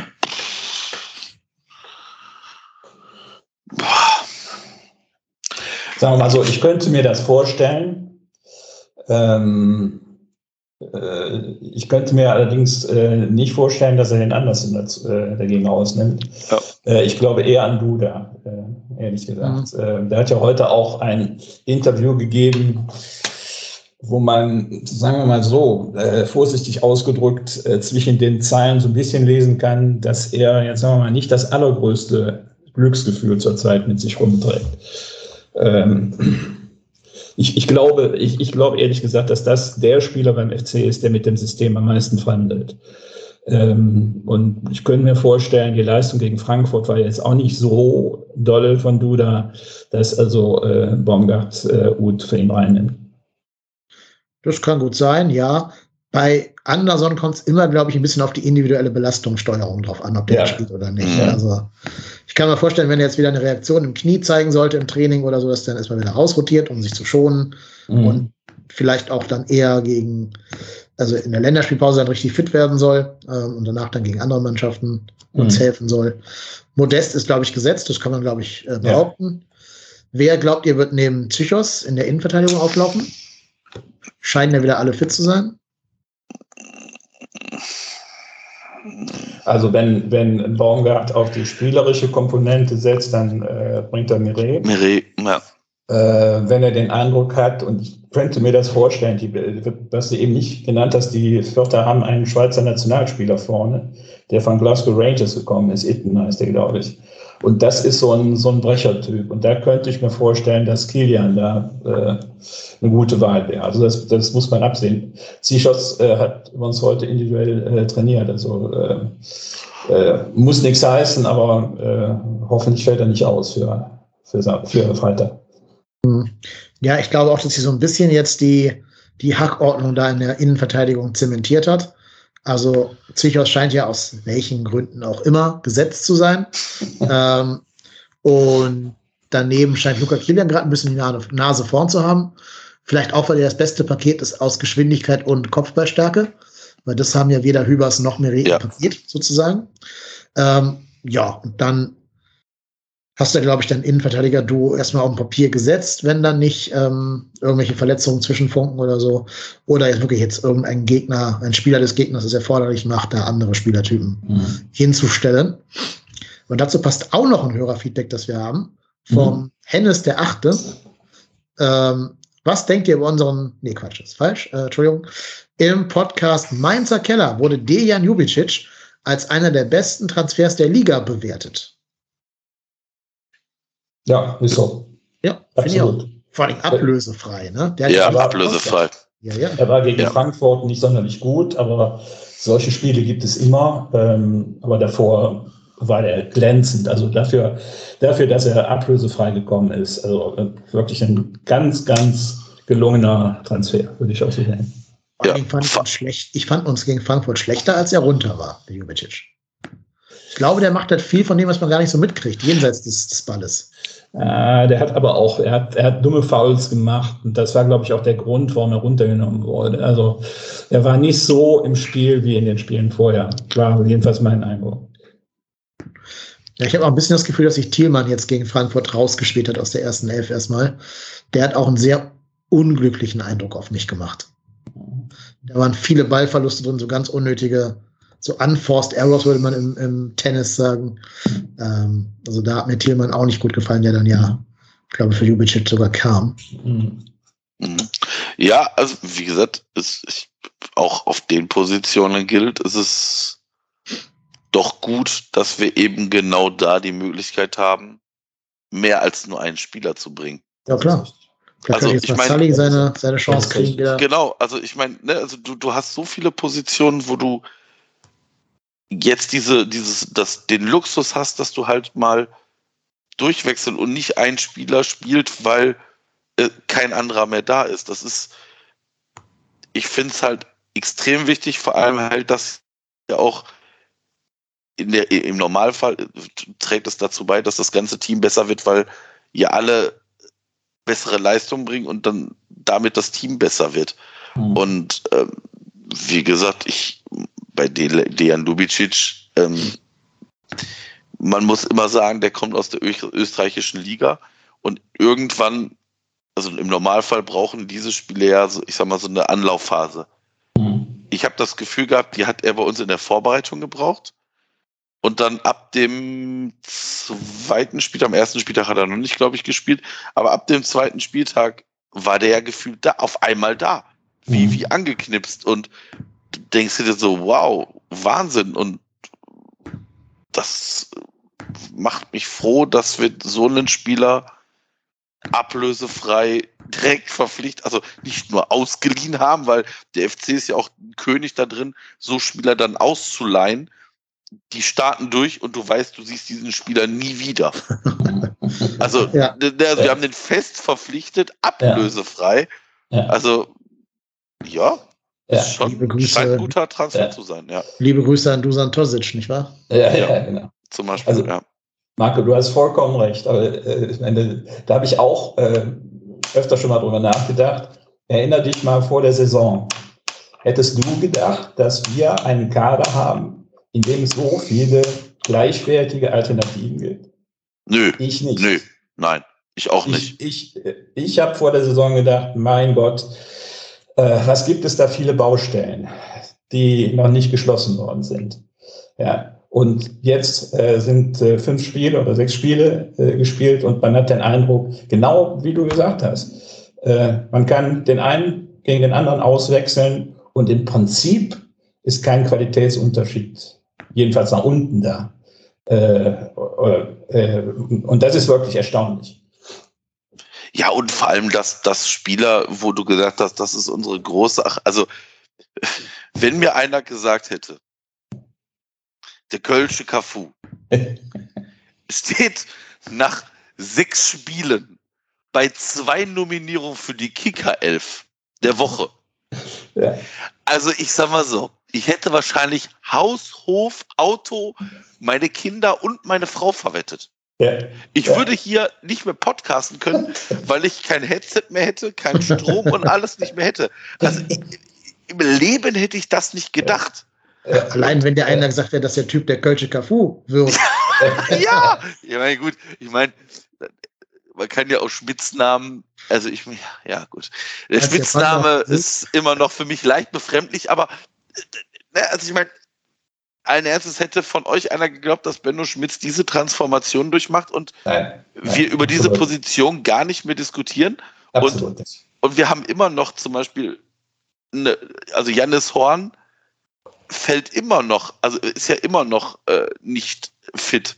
Und Jonas Hector spielt auf links. Und das ist eine Position, da hätten wir vor einem, vor der Saison hätte keiner geglaubt, dass Jonas Hector nochmal Linksverteidiger spielt. Mhm. Ich glaube sogar, dass wir in der Saisonvorschau gesagt haben, ha, Jonas Hector, Linksverteidiger, der ist dafür zu langsam. Der Mhm. spielt ja nie Und- wieder, haben wir gesagt. Und genau, der spielt das nie wieder, weil auf der zentralen Defensiven zu wichtig und dann ändert Baumgart das System. Ich weiß, dass ich vor dem ersten Spiel gedacht habe, so, mm, das wird in die Hose gehen. Und dann funktioniert dieses System und auf einmal spielt Jonas Hector hinten links und du hast diese Position wieder geschlossen Mhm. und das, das, nochmal, das ist jetzt nicht eine Position, die wir für die nächsten zehn Jahre damit geschlossen haben, aber zumindest für dieses Jahr und hoffentlich für nächstes Jahr ist das eine Option und das ist, das ist, das ist schon viel, viel wert. Und wie gesagt, ich glaube, dass vieles damit mit Baumgart zusammenhängt, weil ich Mhm. habe das Gefühl, dass der tatsächlich den Kader besser macht. Mhm. Definitiv. Ja, zumal äh, Benno Schmitz ja auch in Frankfurt wieder den Pre-Assist gemacht hat. Ne? Ja. Das war ja sein, sein Ball auf Hector, der dann äh, zum 1 zu 0 von Skiri führte. Stimmt, ja, genau. Mhm.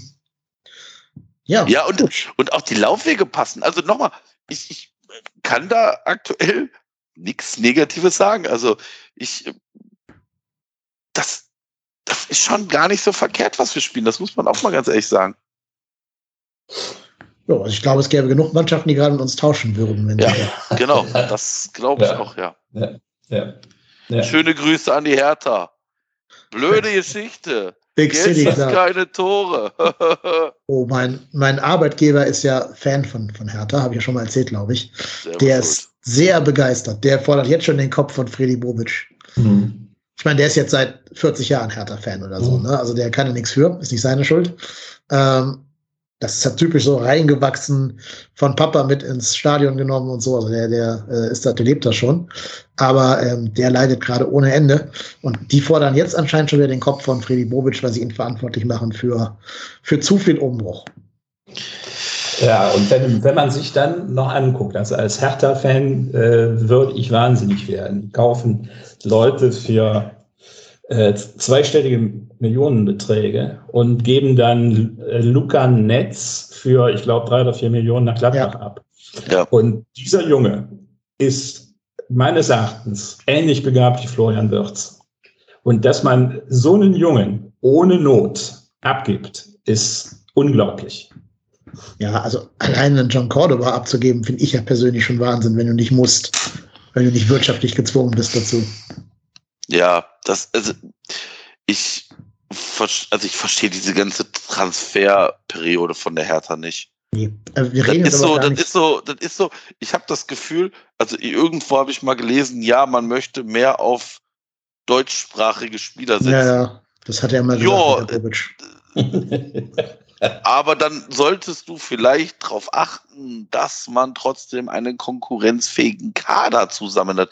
Und also der Kader ist ja nicht schlecht, nur ich habe bei Jahr, seit Jahren bei Hertha das Gefühl, das ist einfach nur wie in so einem Managerspiel, wer ist der Beste in dem Jahr gewesen?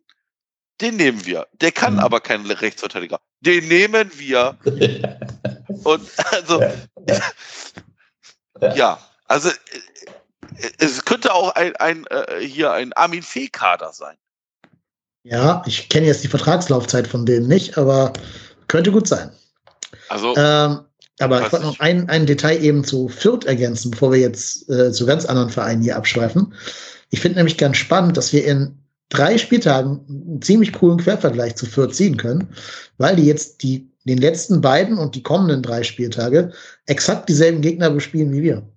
Die haben jetzt in der Reihenfolge gegen, Bayern, gegen Bochum, gegen Bayern, gegen uns, gegen äh, Frankfurt, gegen Freiburg und gegen Leipzig dann gespielt. Mhm. Also genau dieselben Gegner wie wir. Okay. Das ist schon, schon ganz spannend irgendwie. Mhm. Äh, da sollen jetzt auch erstmal drei Punkte holen, ähm, wie wir das getan haben, gegen diese genannten Gegner. Plus die zwei halt gegen, gegen Bochum. Ne, da haben wir dann ja sogar sechs Punkte geholt in, in diesen vier Spielen dann. Ähm, ja, sollen sie mal machen. Sollen sie uns mal nachmachen. Die, die ja. sollen gar nichts nachmachen, die sollen schön mit, mit einem Punkt absteigen. Ja, nee, das stimmt nicht, nein, weil die spielen am 20.11. gegen Borussia in Mönchengladbach. Das heißt, sie sollen bitte mindestens mit vier Punkten absteigen. Ja, ich meine, die können sich auch gerne so Bochum und, und äh, Fürth und so können sich gerne untereinander genug Punkte durch ein 0-0, 1-1, 2-2 abnehmen. Ähm, also die müssen nicht mit einem Punkt absteigen, aber das wäre ist ja traumhaft, dass die sich auch schön in Regelmäßigkeit Bielefeld und Konsorten da Punkte abnehmen. Ja, klar. Ähm, das ist auch nicht verkehrt für uns. Macht es nicht schwerer. Mhm. Gut. So, jetzt ähm, drücke ich mal so ein bisschen auf die Tube, denn wir haben ja noch ein ganz großes anderes Thema vor der Brust. Und zwar, wir nehmen das jetzt heute am Dienstag, dem 28.09. auf. Am morgigen Mittwoch, oder wenn ihr das hört, liebe Hörerinnen, wahrscheinlich heute, am 30., äh, 29.09., spielt der erste FC Köln im Europapokal. Also quasi. Uhu. Genau. Kurt, erzähl uns doch mal, wer von uns spielt europäisch und warum hat das keiner mitgekriegt oder, oder wie war das?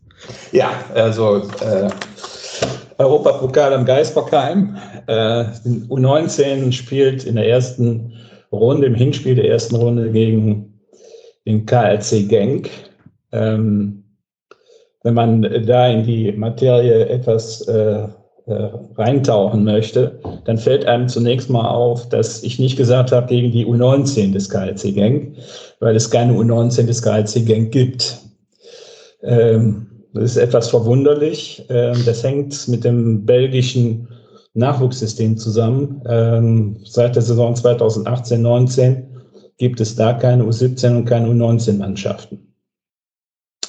Ähm, ja, ähm, das hat etwas damit zu tun, dass äh, die Belgier, genau wie die Holländer, wenn es um den Fußball geht, sehr innovativ und pragmatisch sind. Der Hintergedanke ist einfach der, dass die Spieler in der U18 ähm, dann in eine Mannschaft kommen, die sich äh, Beloften nennt, äh, in der äh, Spieler vorzufinden sind, die 18 bis 20 Jahre alt sind und somit diese Spieler, die dann eigentlich, von, wenn sie in der U18 sind, also im jüngeren äh, A-Jugendjahrgang, äh, noch ein Jahr äh, U19 spielen müssten, wenn sie in Deutschland wären, äh, ein Jahr früher an den ich sag mal, Seniorenfußball, Erwachsenenfußball gewöhnt werden. Und das hat in Belgien durchaus äh, positive Effekte erzielt. Ja, äh, KRC Genk ist eine Mannschaft, die äh, aus einem ganz kleinen Ort äh, stammt, keine 70.000 Einwohner, ähm, und die also mit Bordmitteln, mit eigenen Mitteln äh, im Englisch, im äh, belgischen Spitzenfußball ähm, sehr gut mithalten kann. Zurzeit mit einem Punkt Abstand, glaube ich, äh, auf Platz drei der belgischen Liga äh, äh, liegt. Und dies vor allen Dingen ihrer wirklich fantastischen Jugendarbeit äh, zu verdanken hat. Da, da stammen also so äh, Leute wie Kevin de Bruyne her, äh, ähm, äh, Origi von, vom äh, FC Liverpool. Also äh, ganz, ganz viele, ganz, ganz viele spätere Weltstars sind in äh, Genk ausgebildet worden. Ja, und das ist eine Mannschaft, die äh, ja, ein sehr, sehr, sehr schwerer Gegner äh, für die U19 des ersten FC Köln ist. Genau. Thibaut Courtois könnte man auch noch nennen, Ja, Christian genau. Benteke, genau, da sind Ja. schon einige aus der Kaderschmiede gekommen. Ähm, die haben doch vorne auch so einen Stürmer, den du schon mit Romelu Lukaku verglichen hast, ne? Ja, Den, ja. Äh, Diawara, Diawara heißt er, glaube ich. Ja, ja. Sekou Diawara ähm, ist 17, spielt aber in dieser, ich sage jetzt mal in An- und Abführung U21 und schießt da ein Tor nach dem anderen und gilt also in Belgien ne, als der neue Lukaku. Einmal äh, von der äh, Figur her ähnelt er äh, Lukaku sehr und äh, ist auch ein Spieler, der technisch sehr gut ist, der einen fantastischen äh, Torabschluss hat und eben durch seine Körperlichkeit ne, im Strafraum unglaublich gefährlich ist. Ja, also das heißt, da kommt einiges auf unsere Jungs zu, wenn man das so hört. Ähm, was können wir dem denn entgegenhalten als erster FC Köln? Ja, ähm, die U19 hat bis jetzt eine Saison mit Auf und Ab gespielt. Ne? Ähm, wir haben jetzt das letzte äh, Bundesligaspiel gegen Fortuna Düsseldorf 6-1 gewonnen. Ähm, ein sicherlich überzeugender Sieg, äh, nachdem äh, Stefan Ruttenbeck allerdings gesagt hat, äh, war schön, dass wir so hoch gewonnen haben, es, es war aber nicht alles gut. Und äh, den Eindruck muss man noch haben, wenn man die Saison äh, der U19 verfolgt. Ähm, das erste Saisonspiel ging zum Beispiel 4-1 in Schalke verloren ähm, und war, war wirklich sehr schwach. Ähm, das Problem, es gibt zwei, zwei Problemfelder, glaube ich, bei der U19. Das eine Problemfeld ist die Innenverteidigung. Es lässt sich auch ein bisschen daran erkennen, dass äh, Stefan Rutenbeck also da äh, immer wieder neue Varianten ausprobiert. Äh, es ist kein Innenverteidiger in der U19 gibt, der also jetzt nur wirklich äh, voll überzeugen kann. Und das zweite, meines Erachtens auch größere Problemfeld, ist etwas überraschend, und zwar ist das das Mittelfeld. Eigentlich von der nominellen Besetzung her ein Mittelfeld, das äh, seinesgleichen im deutschen Nachwuchsfußball sucht, aber wo jetzt nicht immer ein Rädchen in das andere greift. Also da haben wir Diedra, äh, Philipp Diedra, der ja auch bei den Profis war, Jens Kastrop wird morgen spielen, äh, Michael Weschenbach, äh, Simon Breuer, ähm, Wladimir Frantea, ähm, äh, Nikolas Beilic. Das sind also alles äh, Jugendnationalspieler, alles äh, wirklich große Talente, denen aber Konstanz fehlt und wo, wie gesagt, das Zusammenspiel mal sehr gut funktioniert und dann eben deutlich schlechter, wie zum Beispiel gegen Schalke, wie auch bei der 0-1 Heimniederlage im DFB-Pokal gegen äh, Borussia Mönchengladbach. Das sind so die beiden Bereiche, wo es ein bisschen schwierig ist. Wie das jetzt für morgen aufgefangen ist, muss man sehen. Ähm, im, äh, in der Youth League äh, gibt es ja die Regelung, dass äh, zunächst mal so ein 40er-Kader äh, von den teilnehmenden Mannschaften benannt werden muss. Das hat der FC auch gemacht. In diesem äh, 40er-Kader dürfen fünf Spieler auf, äh, aufgeführt werden, die aus dem 2002er-Jahrgang stammen. Das sind jetzt die Spieler, die bei uns schon U21 spielen. Ähm, und äh, das äh, heutige Spiel, die, die U21 hat heute in Wiedenbrück gespielt. Und äh, an der Aufstellung kann man jetzt, jetzt schon sehr viel absehen. In der Aufstellung fehlten nämlich Marvin Obutz und Jens Kastrop. Und bei beiden kann man also davon ausgehen, dass die morgen Abend spielen werden. Ähm, Joshua Schwirten fehlte auch möglicherweise, äh, denkt Rutenbeck auch darüber nach, den einzusetzen. Also es wird äh, mit einiger Wahrscheinlichkeit keine reine U19 äh, des ersten FC Köln morgen Abend auftreten. Das, ich meine, Marvin Obutz ist, braucht man, glaube ich, wenig zu, zu sagen, ist in sehr guter Form. Ähm, eigentlich noch wichtiger wäre es, wenn ähm, die Innenverteidigung verstärkt werden könnte. Da gibt es ein Problem. Äh, Yusuf äh, Örnek ist zwar im 40er-Kader aufgeführt, ähm, ist aber gesperrt und ich weiß jetzt nicht, äh, das habe ich so schnell noch nicht klären können, inwieweit er trotz dieser Rotsperre für die Youth League ähm, verfügbar ist. Hm. Das, das, das wäre eine ganz wichtige Verstärkung. Ja, absolut. Ähm, Obutz, noch ganz kurz als Nachtrag, ist ja Jahrgang 2002. Das heißt, mhm. er ist dann auch spielberechtigt. Und gerade wenn du sagst, dass die Belgier ja auch nicht mit einer reinen U17 da auflaufen, ist das ja auch keine irgendwie Wettbewerbsverzerrung oder sowas. Überlegungen, Jan Thielmann in den Kader zu nehmen, gab es aber nicht, ne? Nee, weil der wäre nee, ja auch noch spielberechtigt. Nein, nee, nee, nee gab es nicht. Also weder äh, Tim Lemperle, der sowieso noch äh, rekonvaleszent ist, noch Jan Thielmann habe ich äh, Rotenbeck auch nachgefragt. Das, das war überhaupt keine Überlegung, weil die jetzt äh, wirklich äh, dem Profikader angehören und die sollen dann nicht in diesem Youth League-Spiel äh, auflaufen. Eigentlich schade, ne? weil die Jungs wird ja auch eine Erfahrung damit geklaut, ja, sicher. sozusagen. Sicher. Aber ich kann natürlich verstehen, dass sie jetzt erstmal mit Blick auf den Klassenerhalt äh, mit der Mannschaft trainieren sollen, mit der ersten Mannschaft. Mhm. Aber du würdest sagen, so der Spieler, auf den wir achten, neben Marvin Obutz, ist wahrscheinlich vor allen Dingen Justin Deal. Ja, äh, war gegen Düsseldorf äh, wirklich in ausnehmend guter Form. Hat äh, ein wunderschönes Tor gemacht. Äh, zwei, äh, zwei Tore dann noch äh, dazu äh, geschossen, äh, wo er auch seine unglaubliche Schnelligkeit äh, ausspielen konnte. Also das ist wirklich jemand, äh, der äh, sehr viel Tempo mitbringt. Und da sagt Stefan Rutenberg übrigens auch über die U19, äh, die sind zwar spielerisch, vielleicht nicht so gut wie die äh, letzten Jahrgänge, aber die haben deutlich mehr Tempo. Und das äh, ist wirklich auch auch wahr. Müssen sie auch haben, denn bei den Belgiern ist das ähnlich. Also mhm. ähm, jetzt muss man vielleicht auch, vielleicht darf man da ja auch mal so ein bisschen über den Tellerrand hinausblicken.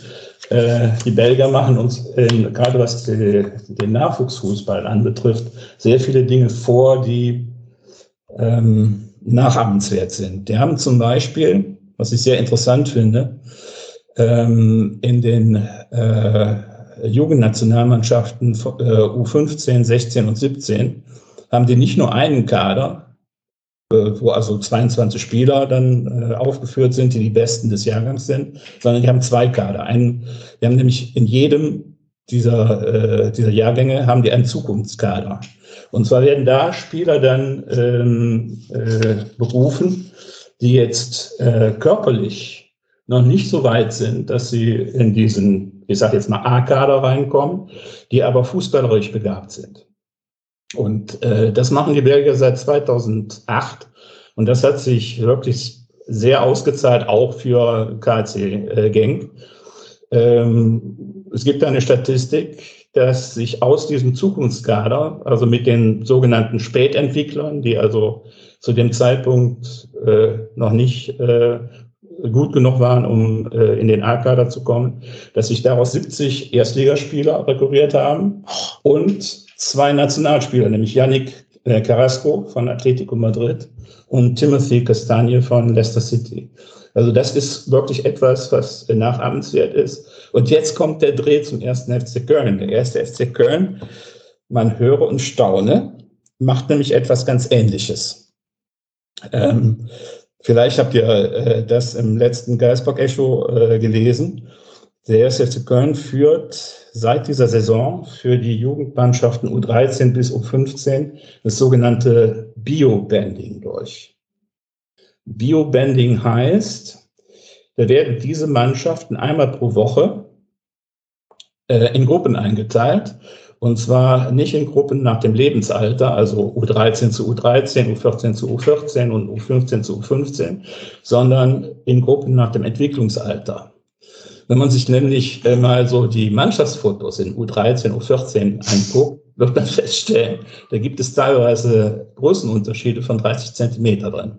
Ja, da hast du also sehr große Spieler, sehr großgewachsene Spieler, dann auch wieder Spieler, die noch sehr klein sind, aber dann irgendwann eben einen körperlichen Entwicklungsschub bekommen.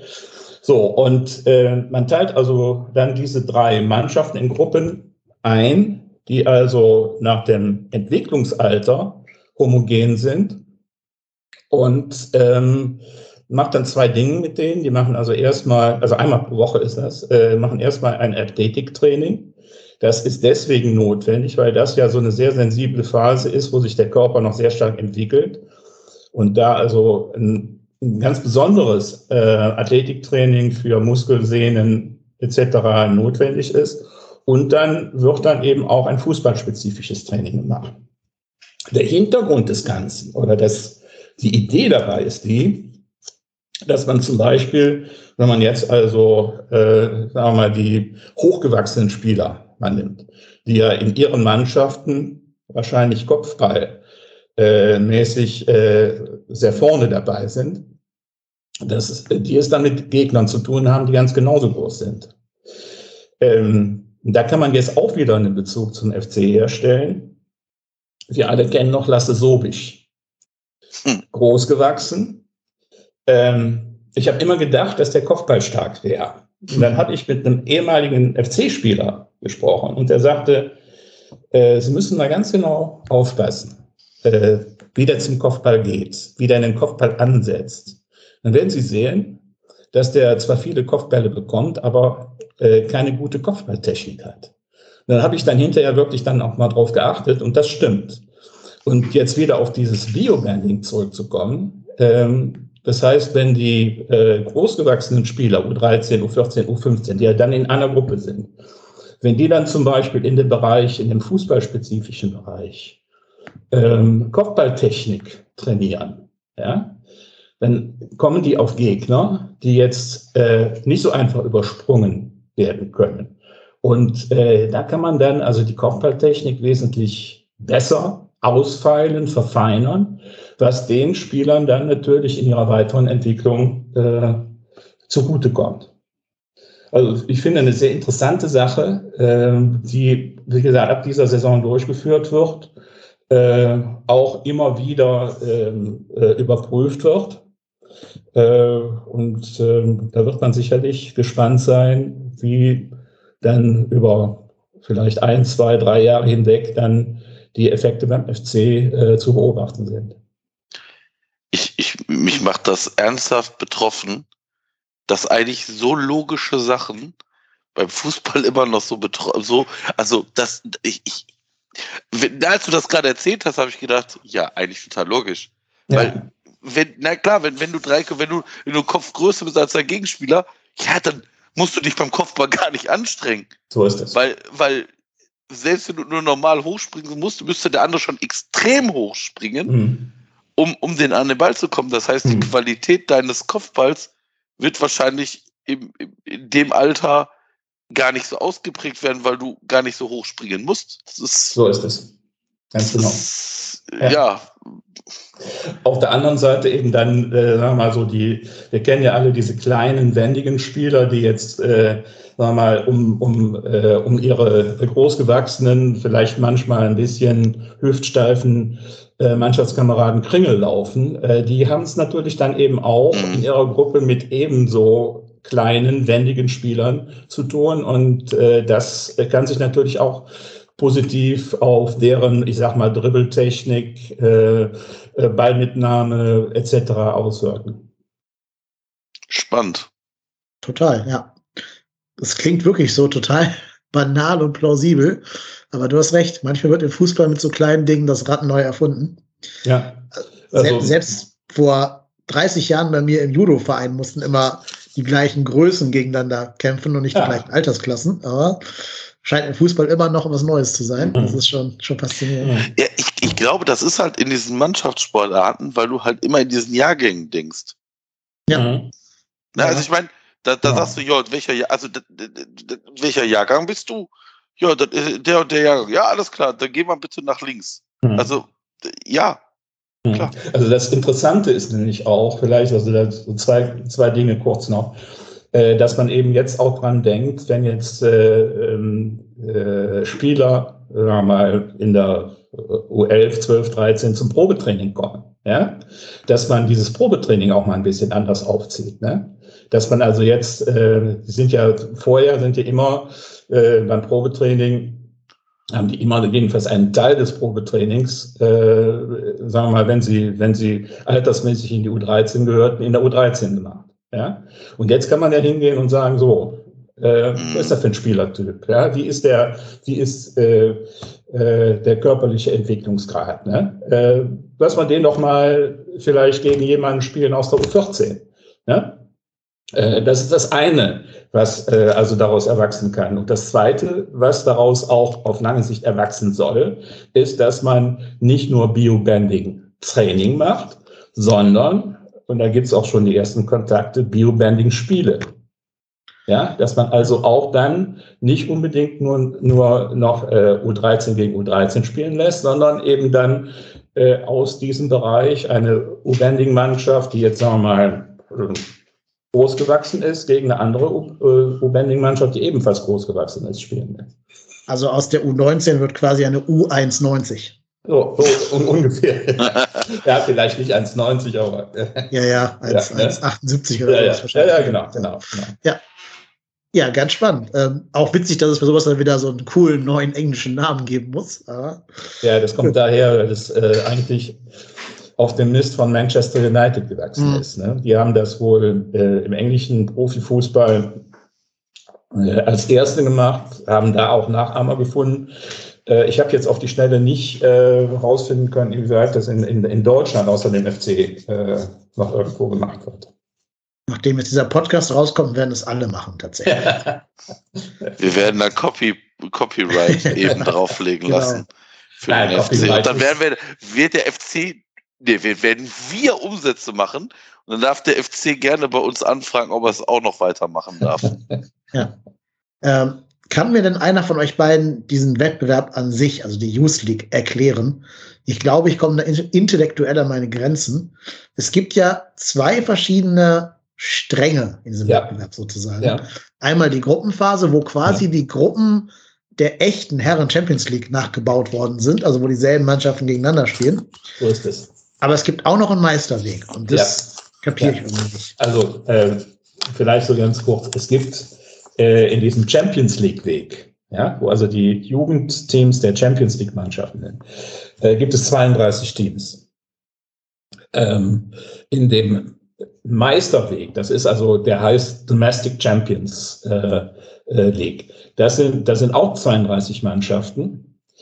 Und was jetzt passiert ist, ähm, äh, in der Champions, in diesem Champions League Strang hat man also acht Gruppen. Äh, ähm, dann werden jeweils in jeder Gruppe die ersten beiden kommen weiter. Das sind dann also äh, die ersten 16 ähm, in der äh, äh, ähm, in dem Domestic äh, Champions League Weg äh, kommt nach der ersten Runde, die ja jetzt ausgespielt wird, äh, werden sich 16 Mannschaften ähm, erweisen. Und äh, diese äh, 16 Mannschaften werden dann nochmal in ihrem Strang eine Runde spielen, äh, sodass dann äh, schlussendlich acht Mannschaften übrig bleiben. Äh, man hat also dann äh, äh, äh, acht Mannschaften äh, äh, gegen die äh, Mannschaften der Champions League und da wird dann also dementsprechend weiter äh, weiter bis zum Endspiel gespielt. Okay, verstehe ich, aber gibt es denn irgendeinen Grund für diesen komplizierten Modus? Äh, der, der, ich glaube, der Grund für diesen Modus ist der, dass man also nicht nur auf diese Mannschaften der Champions League setzen wollte, wenn man sich gesagt hat, glaube ich auch zu Recht gesagt hat, das müssen ja jetzt nicht die besten Jugendmannschaften sein. Ja, man wollte also auf, äh, auf der anderen Seite auf jeden Fall ähm, äh, sicherstellen, dass äh, in diesem Wettbewerb eben auch äh, eine Mannschaft äh, dann hinterher sich als Sieger herausstellt, die also wirklich äh, von der Qualität her auch äh, die absolut beste ist. Und deshalb hat man diese beiden Stränge gemacht. Okay, man hätte einfach alle, alle in Gruppen packen können. Ne? Ähm, hätte ja. man, hätte man, ja. ja. Wäre irgendwie intuitiver gewesen für mich jetzt, aber gut, steckt noch nicht immer drin. Ja. Nee, ähm, ich glaube, wir sind alle ein Stück schlauer, als wir das vorher waren. Das Spiel ist am Mittwoch, den 29.09. um 18 Uhr im Franz-Kremer-Stadion.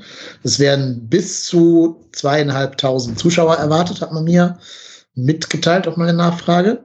Es gibt noch ein paar ganz wenige Restkarten für kurzentschlossene Hörerinnen und Hörer.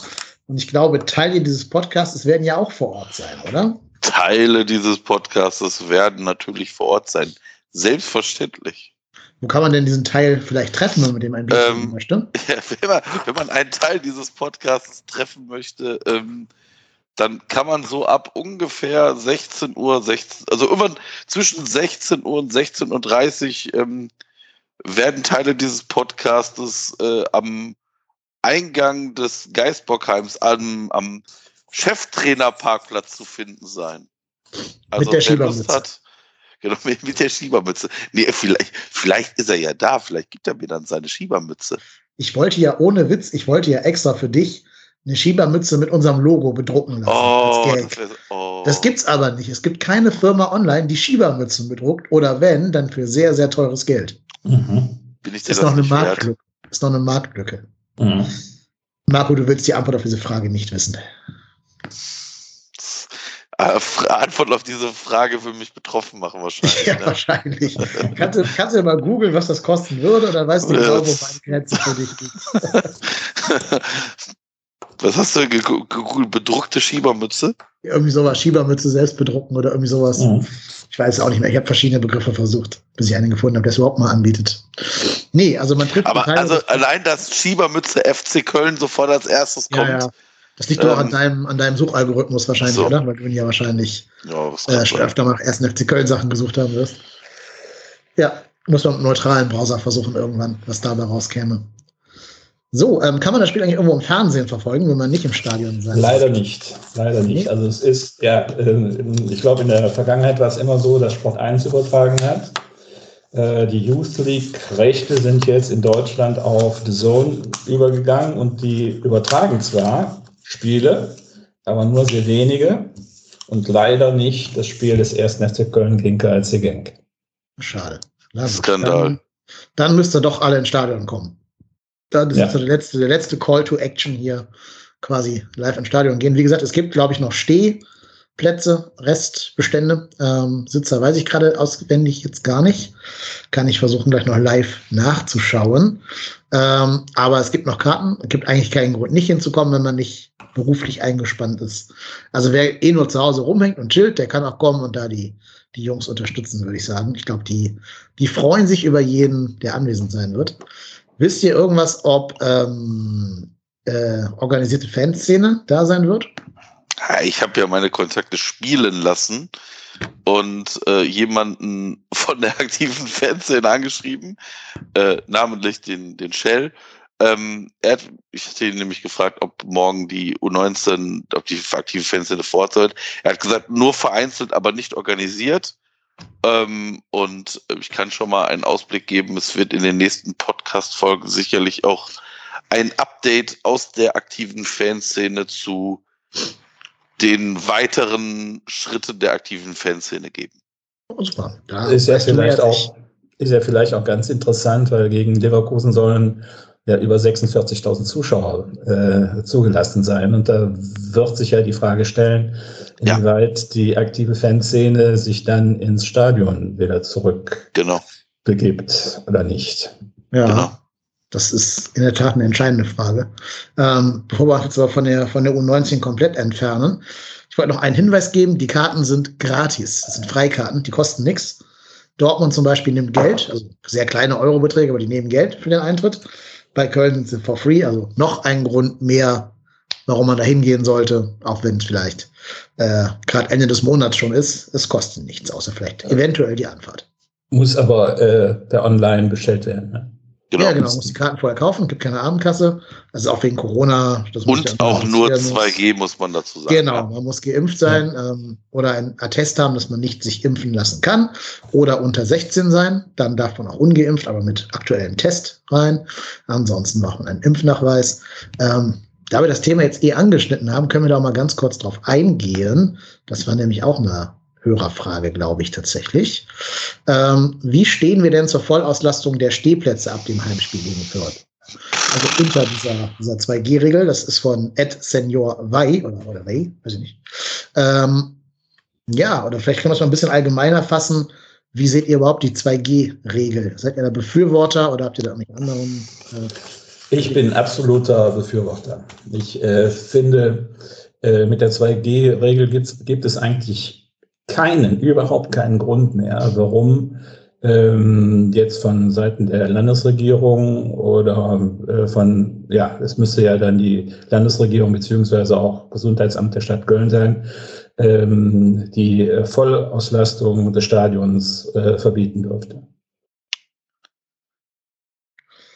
Ja, ähm, sehe ich genauso. Vor allen Dingen, es schafft ja auch weitere Anreize, sich impfen zu lassen. So ist ne? es. Ja. Das hatten wir ja, ja auch besprochen damals, dass ja auch dann Impfmobile vor dem Rhein-Energiestadion stehen, oder ja. standen in der Vergangenheit, dass jeder, der da vielleicht irgendwie abgewiesen wird, weil er es nicht mitgekriegt hat, dann sich direkt die Nadel reinjagen lassen kann, wenn er das aus medizinischen Gründen eben tun kann und da keine, keine Bedenken gegen gibt von medizinischer Seite aus. Du musst ja Anreize schaffen in irgendeiner Art und Weise, weil wir haben leider jetzt so einen Punkt erreicht, wo die Impfkampagne sehr träge geworden ist und wo kaum noch Neuimpfungen dazukommen. Wir sind jetzt schon an der Phase, wo sich jetzt die, die erst geimpft sind, demnächst wahrscheinlich schon wieder mit einer Boosterimpfung beschäftigen lassen müssen. Und mhm. man hat noch gar nicht die ganzen Leute alle so richtig erst geimpft. Äh, es führt jetzt so ein bisschen weit weg, aber ich finde es auch einen totalen Skandal, dass vorgestern bei der Bundestagswahl, da wurden für Maskenverweigerer die Wahlurnen vor die Tür gestellt damit die draußen wählen können, ohne Maske. Okay. Also wie kaputt ist das System, mhm. wenn man das tut. Mhm. Für Rollstuhlfahrer wird nichts rausgestellt. Die müssen mhm. irgendwie gucken, wie sie in dieses Wahlstudio reinkommen ja. oder ein Briefwahl machen. Ja. also, Entschuldigung, diese Maskenverweigerer, die wissen doch, dass sie Maskenverweigerer sind. Die können doch dann Briefwahl machen. Warum gehen die ja. da hin, wenn die wissen, dass ihre Masken nicht aufhören? Ja, weil sie es können. Ja, weil, weil sie Stress eben genau, wollen. ja, genau, weil sie Öffentlichkeit wollen. Ja, das hat, ja, ja klar. Das ja. hat sehr viel mit Imponiergabe zu tun. Ne? Ja, ja, und dann gibt es irgendwelche Idioten, die sagen, ja, dann bringen wir die Wahlurne halt raus. Ja, Nee, nein, das tut ihr nicht. Entweder die kommen rein mit ihrer Maske auf der Fresse für drei Minuten, die es vielleicht dauert, dann Zettel abzugeben. Mhm. Zehn Ach, wenn überhaupt. Ja, je nachdem, wie voll es halt gerade ist, meinetwegen. Oder die kümmern sich halt vorher drum und machen Briefwahl. Mhm. Oder die wählen nicht. Ganz einfach. Das, mhm. Klar ist das ein Bürgerrecht, verstehe ich, aber genauso ist meine körperliche Unversehrtheit, die einen Maskenverweigerer ja nun mal gefährdet durch sein Verweigern der Maske, ist auch ein Grundrecht. Mhm. Also ja, vor allem, vor allem weil es halt die Möglichkeit gibt, Briefwahl zu machen. Ja, eben. Ja, also das ist ja auch schon Monate vorher möglich gewesen, ja. dass man das beantragt, ja. oder, oder Wochen vorher zumindest. Da ist ja jetzt keiner irgendwie dass er morgens aufwacht und denkt, ach, heute ist Bundestagswahl, ach, hm. muss ich mal dahin, aber ich trage ja keine Maske, wie doof. Was mache ich denn jetzt? Oh, gehe ich trotzdem hin. Nein, das, so läuft das ja nicht. Also, Entschuldigung, aber wie kaputt sind wir? Vor allen Dingen, ich sag's, ich sag's nochmal, wir sind, wir, wir legen überhaupt keinen Wert darauf, dass diese, diese Wahllokale barrierefrei sind. Ne? Also wir sind, wir spucken bei jeder Wahl jedem Menschen mit Gehbehinderung total ins Gesicht, weil wir denen zumuten, mindestens zehn Treppen in irgendein altes Schulgebäude mhm. reinzukraxeln, weil wir es eben nicht schaffen, die Wahlohren draußen hinzustellen, vor, unter irgendeinem Zelt oder irgendwas. Aber jetzt für ein paar Corona-Spinner, da geht das plötzlich. Nee, sorry, da hört mhm. mein Verständnis vollkommen für auf. Ähm, hat aber überhaupt nichts mit, mit Stadion und 2G zu tun, war ein ganz anderer Gedankenstand gerade. Ich wollte es einfach mal erwähnt haben. Äh, nee, ich bin auch dafür, 2G finde ich gut, weil dann eben mehr Anreize geschaffen werden. Ich muss aber auch eine Sache ergänzen. Ähm, jeder, der mich kennt, weiß, dass ich ein ganz, ganz großer Fan des Kinos bin und wirklich auch teilweise so ins Kino gehe, wie andere Leute quasi äh, Fernseh gucken. Also Wenn ich quasi Langeweile habe, schaue ich, was für ein Kinofilm läuft, rufe ein, zwei Freunde an, die auch sehr cineastisch sind und dann treffen wir uns spontan zum Kino gehen. Das machen wir gefühlt, also vor Corona haben wir das teilweise bis zu dreimal pro Woche gemacht, gerade früher als Student in Semesterferien, hatte ich den großen Vorteil, dass ich eben quasi zehn Meter von dem Kino entfernt gewohnt habe. Das waren tolle Zeiten. Aber jetzt komme ich zu meinem Punkt, äh, den ich machen wollte. Meine Kinos hier in Hamburg schwenken jetzt auch auf 2G um. Und wie gesagt, ich finde das gut, weil ich immer noch denke, man muss Anreize schaffen. Aber ich selber glaube, möchte eher nicht in ein Kino gehen, wo dann kein Abstand mehr herrscht und wo die Maskenpflicht entfällt. Ähm, unter 2G halt, ne, weil das ist, ja die, das ist ja die Logik. 2G heißt Vollauslastung. Aber jetzt Kino ist ja ein geschlossener Raum, ne? Mhm. Stadion ist offen, das ist ein anderes Ding, das verstehe ich schon. Ähm, aber ins Kino unter 2G möchte ich zum Beispiel jetzt eher nicht gehen. Und wenn dann nur in Vorstellungen, wo ich weiß, dass dann nur sehr, sehr wenig Menschen kommen, weil es irgendwelche Randzeiten und Randfilme und sowas sind. Aber ähm, jetzt in Indoor, ne, bei irgendwelchen Kulturveranstaltungen, fühle ich mich schon wohler, wenn alle Maske tragen und Abstand trotzdem eingehalten wird, trotz äh, 2 oder 3G. Das ist ja dann mhm. nachrangig. Ja, also kann, kann ich nachvollziehen. Ähm, was das Stadion anbelangt, ähm, gibt es hier jetzt auch die ersten Vereine, ich glaube Hamburg und, und oder Bremen, bin mir jetzt nicht sicher, ähm, dürfen ja ab, ich weiß jetzt nicht, ich habe es so genau nicht gelesen im Urlaub, ähm, dürfen ja wieder ihr, ihr komplettes Stadion befüllen. Mhm. Also Weil der HSV Komplettauslastung. Könnte, aber er macht es jetzt noch nicht für das erste anstehende okay. Spiel. Aber ich ja, glaube eher aus logistischen Gründen. Ja, ich glaube aus logistischen Gründen haben die es in der Kürze der Zeit nicht geschafft, da alles zu organisieren, so an Ordnern und an Bierverkauf und sowas, was alles, alles gebraucht hätte. Also, wie gesagt, ich glaube, wenn man es tatsächlich mit einer 2G-Lösung machen kann, glaube ich, dass das dann auch voll auslasten kann. Weil, also ich war ja bei dem Spiel gegen den VfL Bochum im Stehplatzbereich. Ich hatte jetzt nicht das Gefühl, also ich, ich fand den Unterschied jetzt zwar spürbar, aber ob da jetzt, ich sage jetzt mal vorsichtig, im ganzen Stehplatzbereich 1100 oder so mehr sind, nee, wie viel sind es mehr? Äh, dann in Summe? Beim FC? Weiß ich gar nicht. Also wie viel sind 33. zugelassen oder was, ne? Ja, aber ich weiß nicht, wie die prozentuale Verteilung ähm, Stehplatz, Sitzplatz ist. Ich weiß nur, gegen, gegen Leverkusen wird also 100% Sitzplatz ähm, äh, zugelassen und 50% Stehplatz. Ne? Ach so, ah, okay. Ah, und, so ist die Verteilung. Ja, ja, genau. Und das äh, weißt ist, mal, 100 also, äh, äh, Stehplatz, Stehplatz ist, glaube ich, 42.000 und ein paar gequetschte. Und das heißt, es müsste im, also Sitzplatz, 42.000 und ein paar gequetschte und Stehplatz müsste dann, ja, mathematisch äh, berechnet, müsste das dann äh, dreieinhalbtausend vielleicht sein. Ich weiß jetzt nicht, wie groß der Stehplatzbereich ist. Kann es sein, dass das so 7.500 bis 8.000 ist? Boah. Ich guck's gerade. Da bin ich leider raus. Da kann ich euch jetzt nichts zu sagen. Dafür wohne ich leider ein bisschen zu weit weg, um da internes Wissen zu haben. 8.175 Stehplätze. Ja, ja dann kommt er ungefähr hin. Ne? Also 46.300, glaube ich, sind oder sollen für Leverkusen zugelassen sein. Ja, ich sag mal so, wir sollten es mitnehmen, weil ich glaube, jeder Mensch weiß, wenn die Müh-Variante kommt, das ist die Variante, die durch die Impfung durchgeht, dann geht der ganze Spaß von vorne los. Ja, ja. Ja, ich, ich, ja, ich weiß auch nicht, wie du sonst irgendwann wieder zur Normalität zurückkehren willst. Also,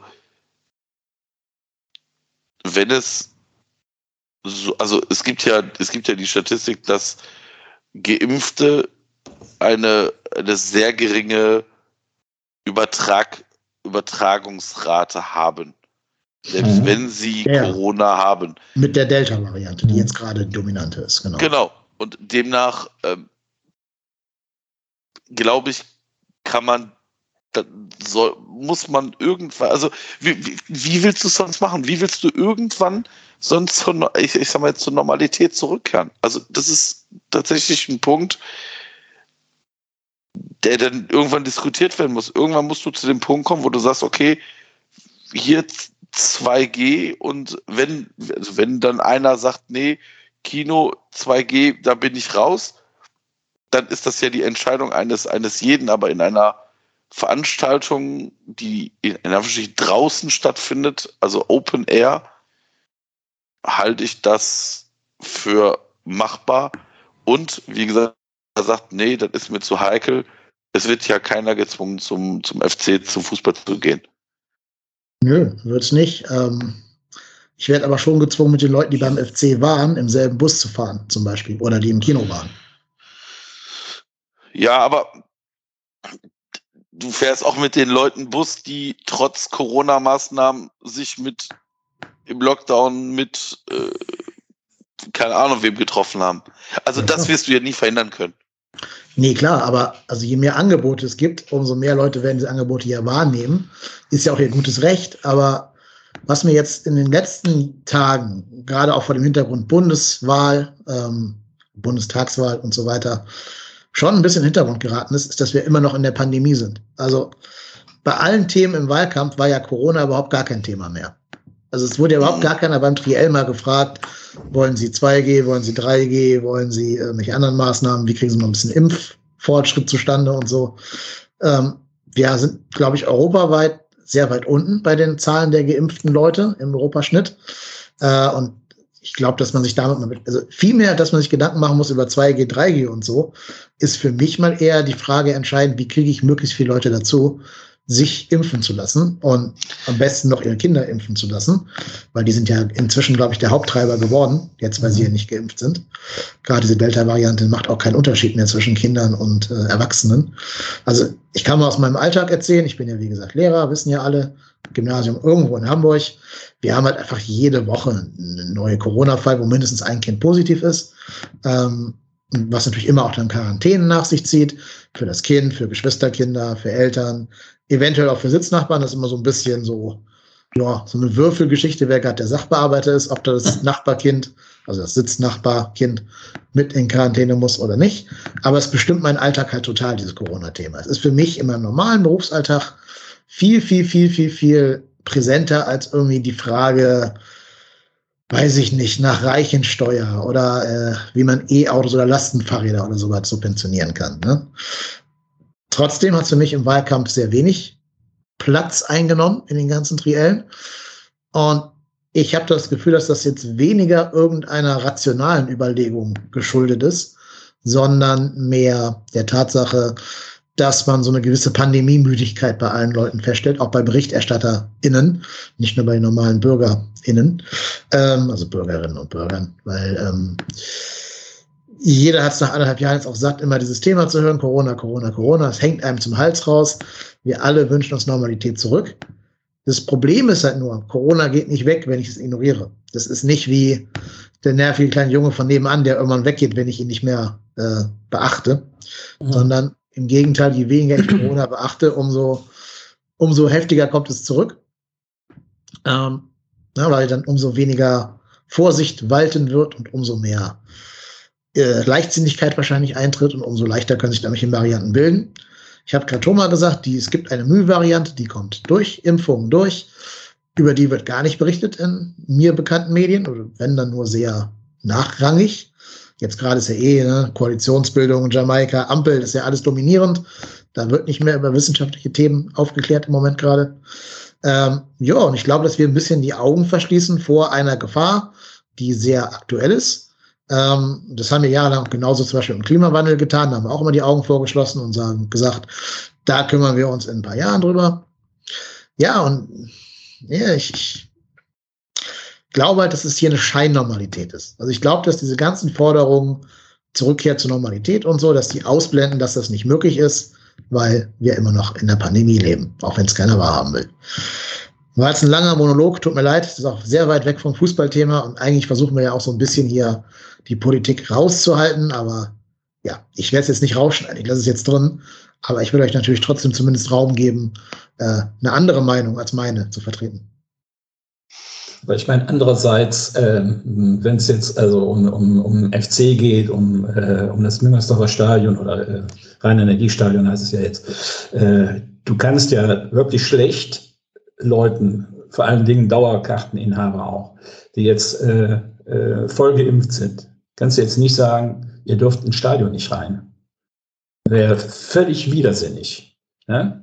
Äh, und, und von daher, ich äh, finde es schon, ich finde auf der einen Seite, du hast recht, äh, äh, wir müssen uns immer noch mit Corona beschäftigen. Denn die Mü-Variante, die jetzt, glaube ich, in Deutschland immer noch äh, erst 0,1 Prozent der Fälle, Fälle ausmacht, äh, wenn die stärker durchbrechen sollte, dann äh, wird das in der Tat äh, nochmal sehr brenzlig werden. Aber äh, ich finde auch, äh, dass man Leuten, die jetzt wirklich alles getan haben, um sich äh, gesundheitsmäßig abzusichern, ja, die äh, also voll getestet sind, dass man also gerade denen äh, jetzt auch äh, viele Dinge, die das Leben ausmachen, nicht verbieten darf. Ja, ich, ich, ich stehe da so ein bisschen in der Mitte. Ich, ich kann nicht verstehen, Dennis. Ich glaube auch, dass, dass man das nicht aus dem Auge lassen darf. Nur, ich sehe das auch so ein bisschen wie der Kurt, weil du kannst, du kannst ja nicht sagen, ja, ihr, ihr lasst euch alle impfen und äh, wenn wir dann genug Impfquote haben, dann dürft, dann können wir wieder mehr machen. Ja, dann musst du aber auch mehr zulassen. Nein, Weil, also das, nur, ja. nur, dass du, nur, dass ich mich jetzt nicht mehr mit zwei, sondern mit drei Familien treffen darf. Ja. Ist ja, ist ja, also dafür habe ich mich nicht impfen lassen. Also ja. ich habe mich A impfen lassen, um mich selber zu schützen, um meine Familie zu schützen, aber natürlich auch mit dem Hintergrund, wer weiß, was passiert, wenn die irgendwann auf den Trichter kommen, genau nämlich das, was jetzt passiert, dass nur noch, dass die, dass dann im Prinzip selektiert wird, wer ist geimpft, wer ist nicht geimpft. Naja, also vor allen Dingen darfst du, darfst du diejenigen, die äh, sich also jetzt voll geimpft, äh, voll haben impfen lassen, die darfst du nicht dafür bestrafen, wenn du jetzt mit der Impfquote kommst, dafür bestrafen, dass die Impfquote des, äh, deswegen niedrig ist, weil andere Leute das nicht gemacht haben. Ja, das ist widersinnig. Ähm, ich spreche jetzt nicht über die Leute, die, äh, die das aus gesundheitlichen Gründen nicht machen konnten. Ich spreche über die Leute, die, die sagen, nee, äh, ich lasse mich nicht impfen, aus, aus welchen Gründen auch immer. Und äh, da meine ich, da muss also schon so ein bisschen eine Gerechtigkeit gegenüber äh, dieser ersten Gruppe äh, äh, geleistet werden. Ja, ja, ich habe ja auch gesagt, ne, bevor ich jetzt falsch verstanden werde, ich habe ja sogar gesagt, so Stadionbesuche können ja Anreize sein, sich doch impfen zu lassen, wenn ja, ja. 2G stattfinden. Ne? Also ja. ich bin da gar nicht gegen. Gerade bei Outdoor-Sachen ist ja auch die, die Ansteckungsvariante relativ gering. Ähm, Glaube ich. Man muss halt immer gucken, jetzt bei Anreisen, ne, wie kriegt man Leute dazu, dass sie nicht sich in die enge Bahn quetschen müssen und so, weil da ja auch Leute drin sind, die nicht zum Stadion wollen und sowas. Das ist aber ein anderes Problem. Das hat mit dem Fußball an sich erstmal nichts zu tun. Mhm. Frage wird auch sein, ne, es wird natürlich auch nicht wärmer in den nächsten äh, Tagen. Ja. Stadion war schon immer ein Outdoor-Erlebnis, natürlich. Da saß man auch im Winter bei 20 Grad, bei, also am 20. Dezember bei, äh, weiß ich nicht, drei Grad oder so maximal ähm, draußen. Haben wir alle schon mitgemacht, glaube ich. Mhm. Ist ja auch gut, dass es Outdoor ist. Ähm, ja, wie gesagt, ich würde einfach nur, oder mein Problem ist einfach nur, dass hier gerade eine, eine Scheinnormalität, nee, doch nicht mal, falsch meine Normalität ist da, nee, ich fange mal ganz neu an, ich habe mich gerade ein bisschen fastbild. Mein Problem ist, dass eine Normalität vorgegaukelt wird, die es eigentlich nicht gibt, weil eben immer noch auch teilweise auf täglicher Basis Leute sterben, weil wir uns stabil um so 60 Inzidenz eingependelt haben, was halt immer noch verdammt viel ist, wenn man es äh, bedenkt. Klar, ihr habt recht, die meisten davon haben leichte Verläufe. Aber zum Beispiel spielt in diesen ganzen Überlegungen auch die Frage nach Long-Covid gar keine Rolle. Also ja. kann auch ein leichter Verlauf Long-Covid nach sich ziehen, zum Beispiel. Wissen wir noch gar nicht. Ähm, und es gibt auch Untersuchungen, das kann jeder beim UKE zum Beispiel auf der Seite von denen nachgoogeln, dass es sein kann, dass das Coronavirus sogar dazu beiträgt, dass man unfruchtbar wird. Trotz eines äh, eventuell leichten Verlaufes. Ja, da muss man abwägen. Stadionbesuch oder Kinder kriegen. Also, Mhm. du bist ja schon durch, Marco, mit der Familie. Ja, ich habe gerade gedacht, Spaß für die Vasektomie. Ja, wollte ich gerade sagen. Sparst dir Kohle für, für alle Verhütungsmaßnahmen, die du so eintreffen willst. Ja. Ja, also, äh, ja. Ja, Ich habe vor mir die Fam- Familienplanung, also ich äh, muss da aufpassen. ja, also, ich, nochmal, das ist, ich glaube, das ist ein ganz, ganz schwieriges Thema. Ähm, ja. Wir müssten mal irgendwann den, den Robert Wieler einladen. Der ist ja auch FC-Fan, ne? Der ist FC-Fan, ja. Ja. Das ist ja auch der, der Chef vom RKI. Ja. Also, Herr Wieler, wenn Sie uns hören, sind herzlich eingeladen. Ich glaube, Sie Melden Sie sich Ahnung- bei uns. Genau. Sie haben nämlich auch viel mehr Ahnung für ein Thema als behaupte ich jetzt einfach mal wir drei, die wir wahrscheinlich alle keine Ja. Ärzte sind, sondern Ja, sehr weit weg von diesem Beruf. genau. Ähm, Knapp Ja. daneben. würde sagen, wir machen lieber jetzt erfreulichere Sachen zum Ende des Podcasts. Ne? Ja. Wir müssen mal die Saisonwette aktualisieren, Marco. Da sind nämlich erfreuliche Sachen für den, für den äh, Spendenstand passiert, sozusagen. Ja, der Kostentreiber hat zugeschlagen. Ja, der auch, aber auch noch andere Sachen haben zugeschlagen. Aber erstmal müssen wir das jetzt alles aufarbeiten. So. Wir haben den sechsten Spieltag. Wir stehen aktuell vom fünften Spieltag noch bei 41 Euro. Mhm. So, fangen wir einfach leicht an bei den U21-Spielern, die eingewechselt worden sind. Das waren Jan Thielmann, wenn ich mich nicht irre. Ja. Sully wurde auch eingewechselt, ne? Mm, Nein, Oder nicht? nur Jan Thielmann.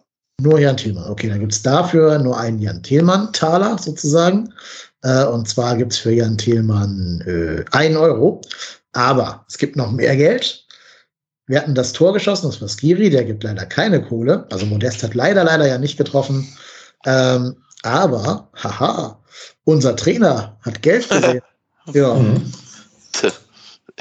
Also tatsächlich auch eine späte erste gelbe Karte in der Saison, ne? Also ich habe mit, also ich hätte auch einen Huni drauf verwettet, im, spätestens im dritten Spieltag. ja, vor allen Dingen, das Kuriose fand ich ja, dass sein Gegenüber, Oliver Glasner, der stand hier irgendwie so 70 Meter außerhalb der Coachingzone und Steffen Baumgart sieht gelb. Ja, ich glaube, da geht's nicht um, ich glaube, bei der gelben Karte ging es nicht um das Verlassen der Coaching. Nee, das So glaube ich das auch nicht. Gefühl gehabt. Ja, Der wird schon ein paar freundliche Worte in die Richtung ja, gewechselt ich glaube, können. ja. Ich glaube, ja. Der ist ja gerade auch Ja. Experte bei The Zone, ne? Der Mhm. Ja, aber also, Mit Florian Kofeld. ja. mit Florian Kofeld, ja.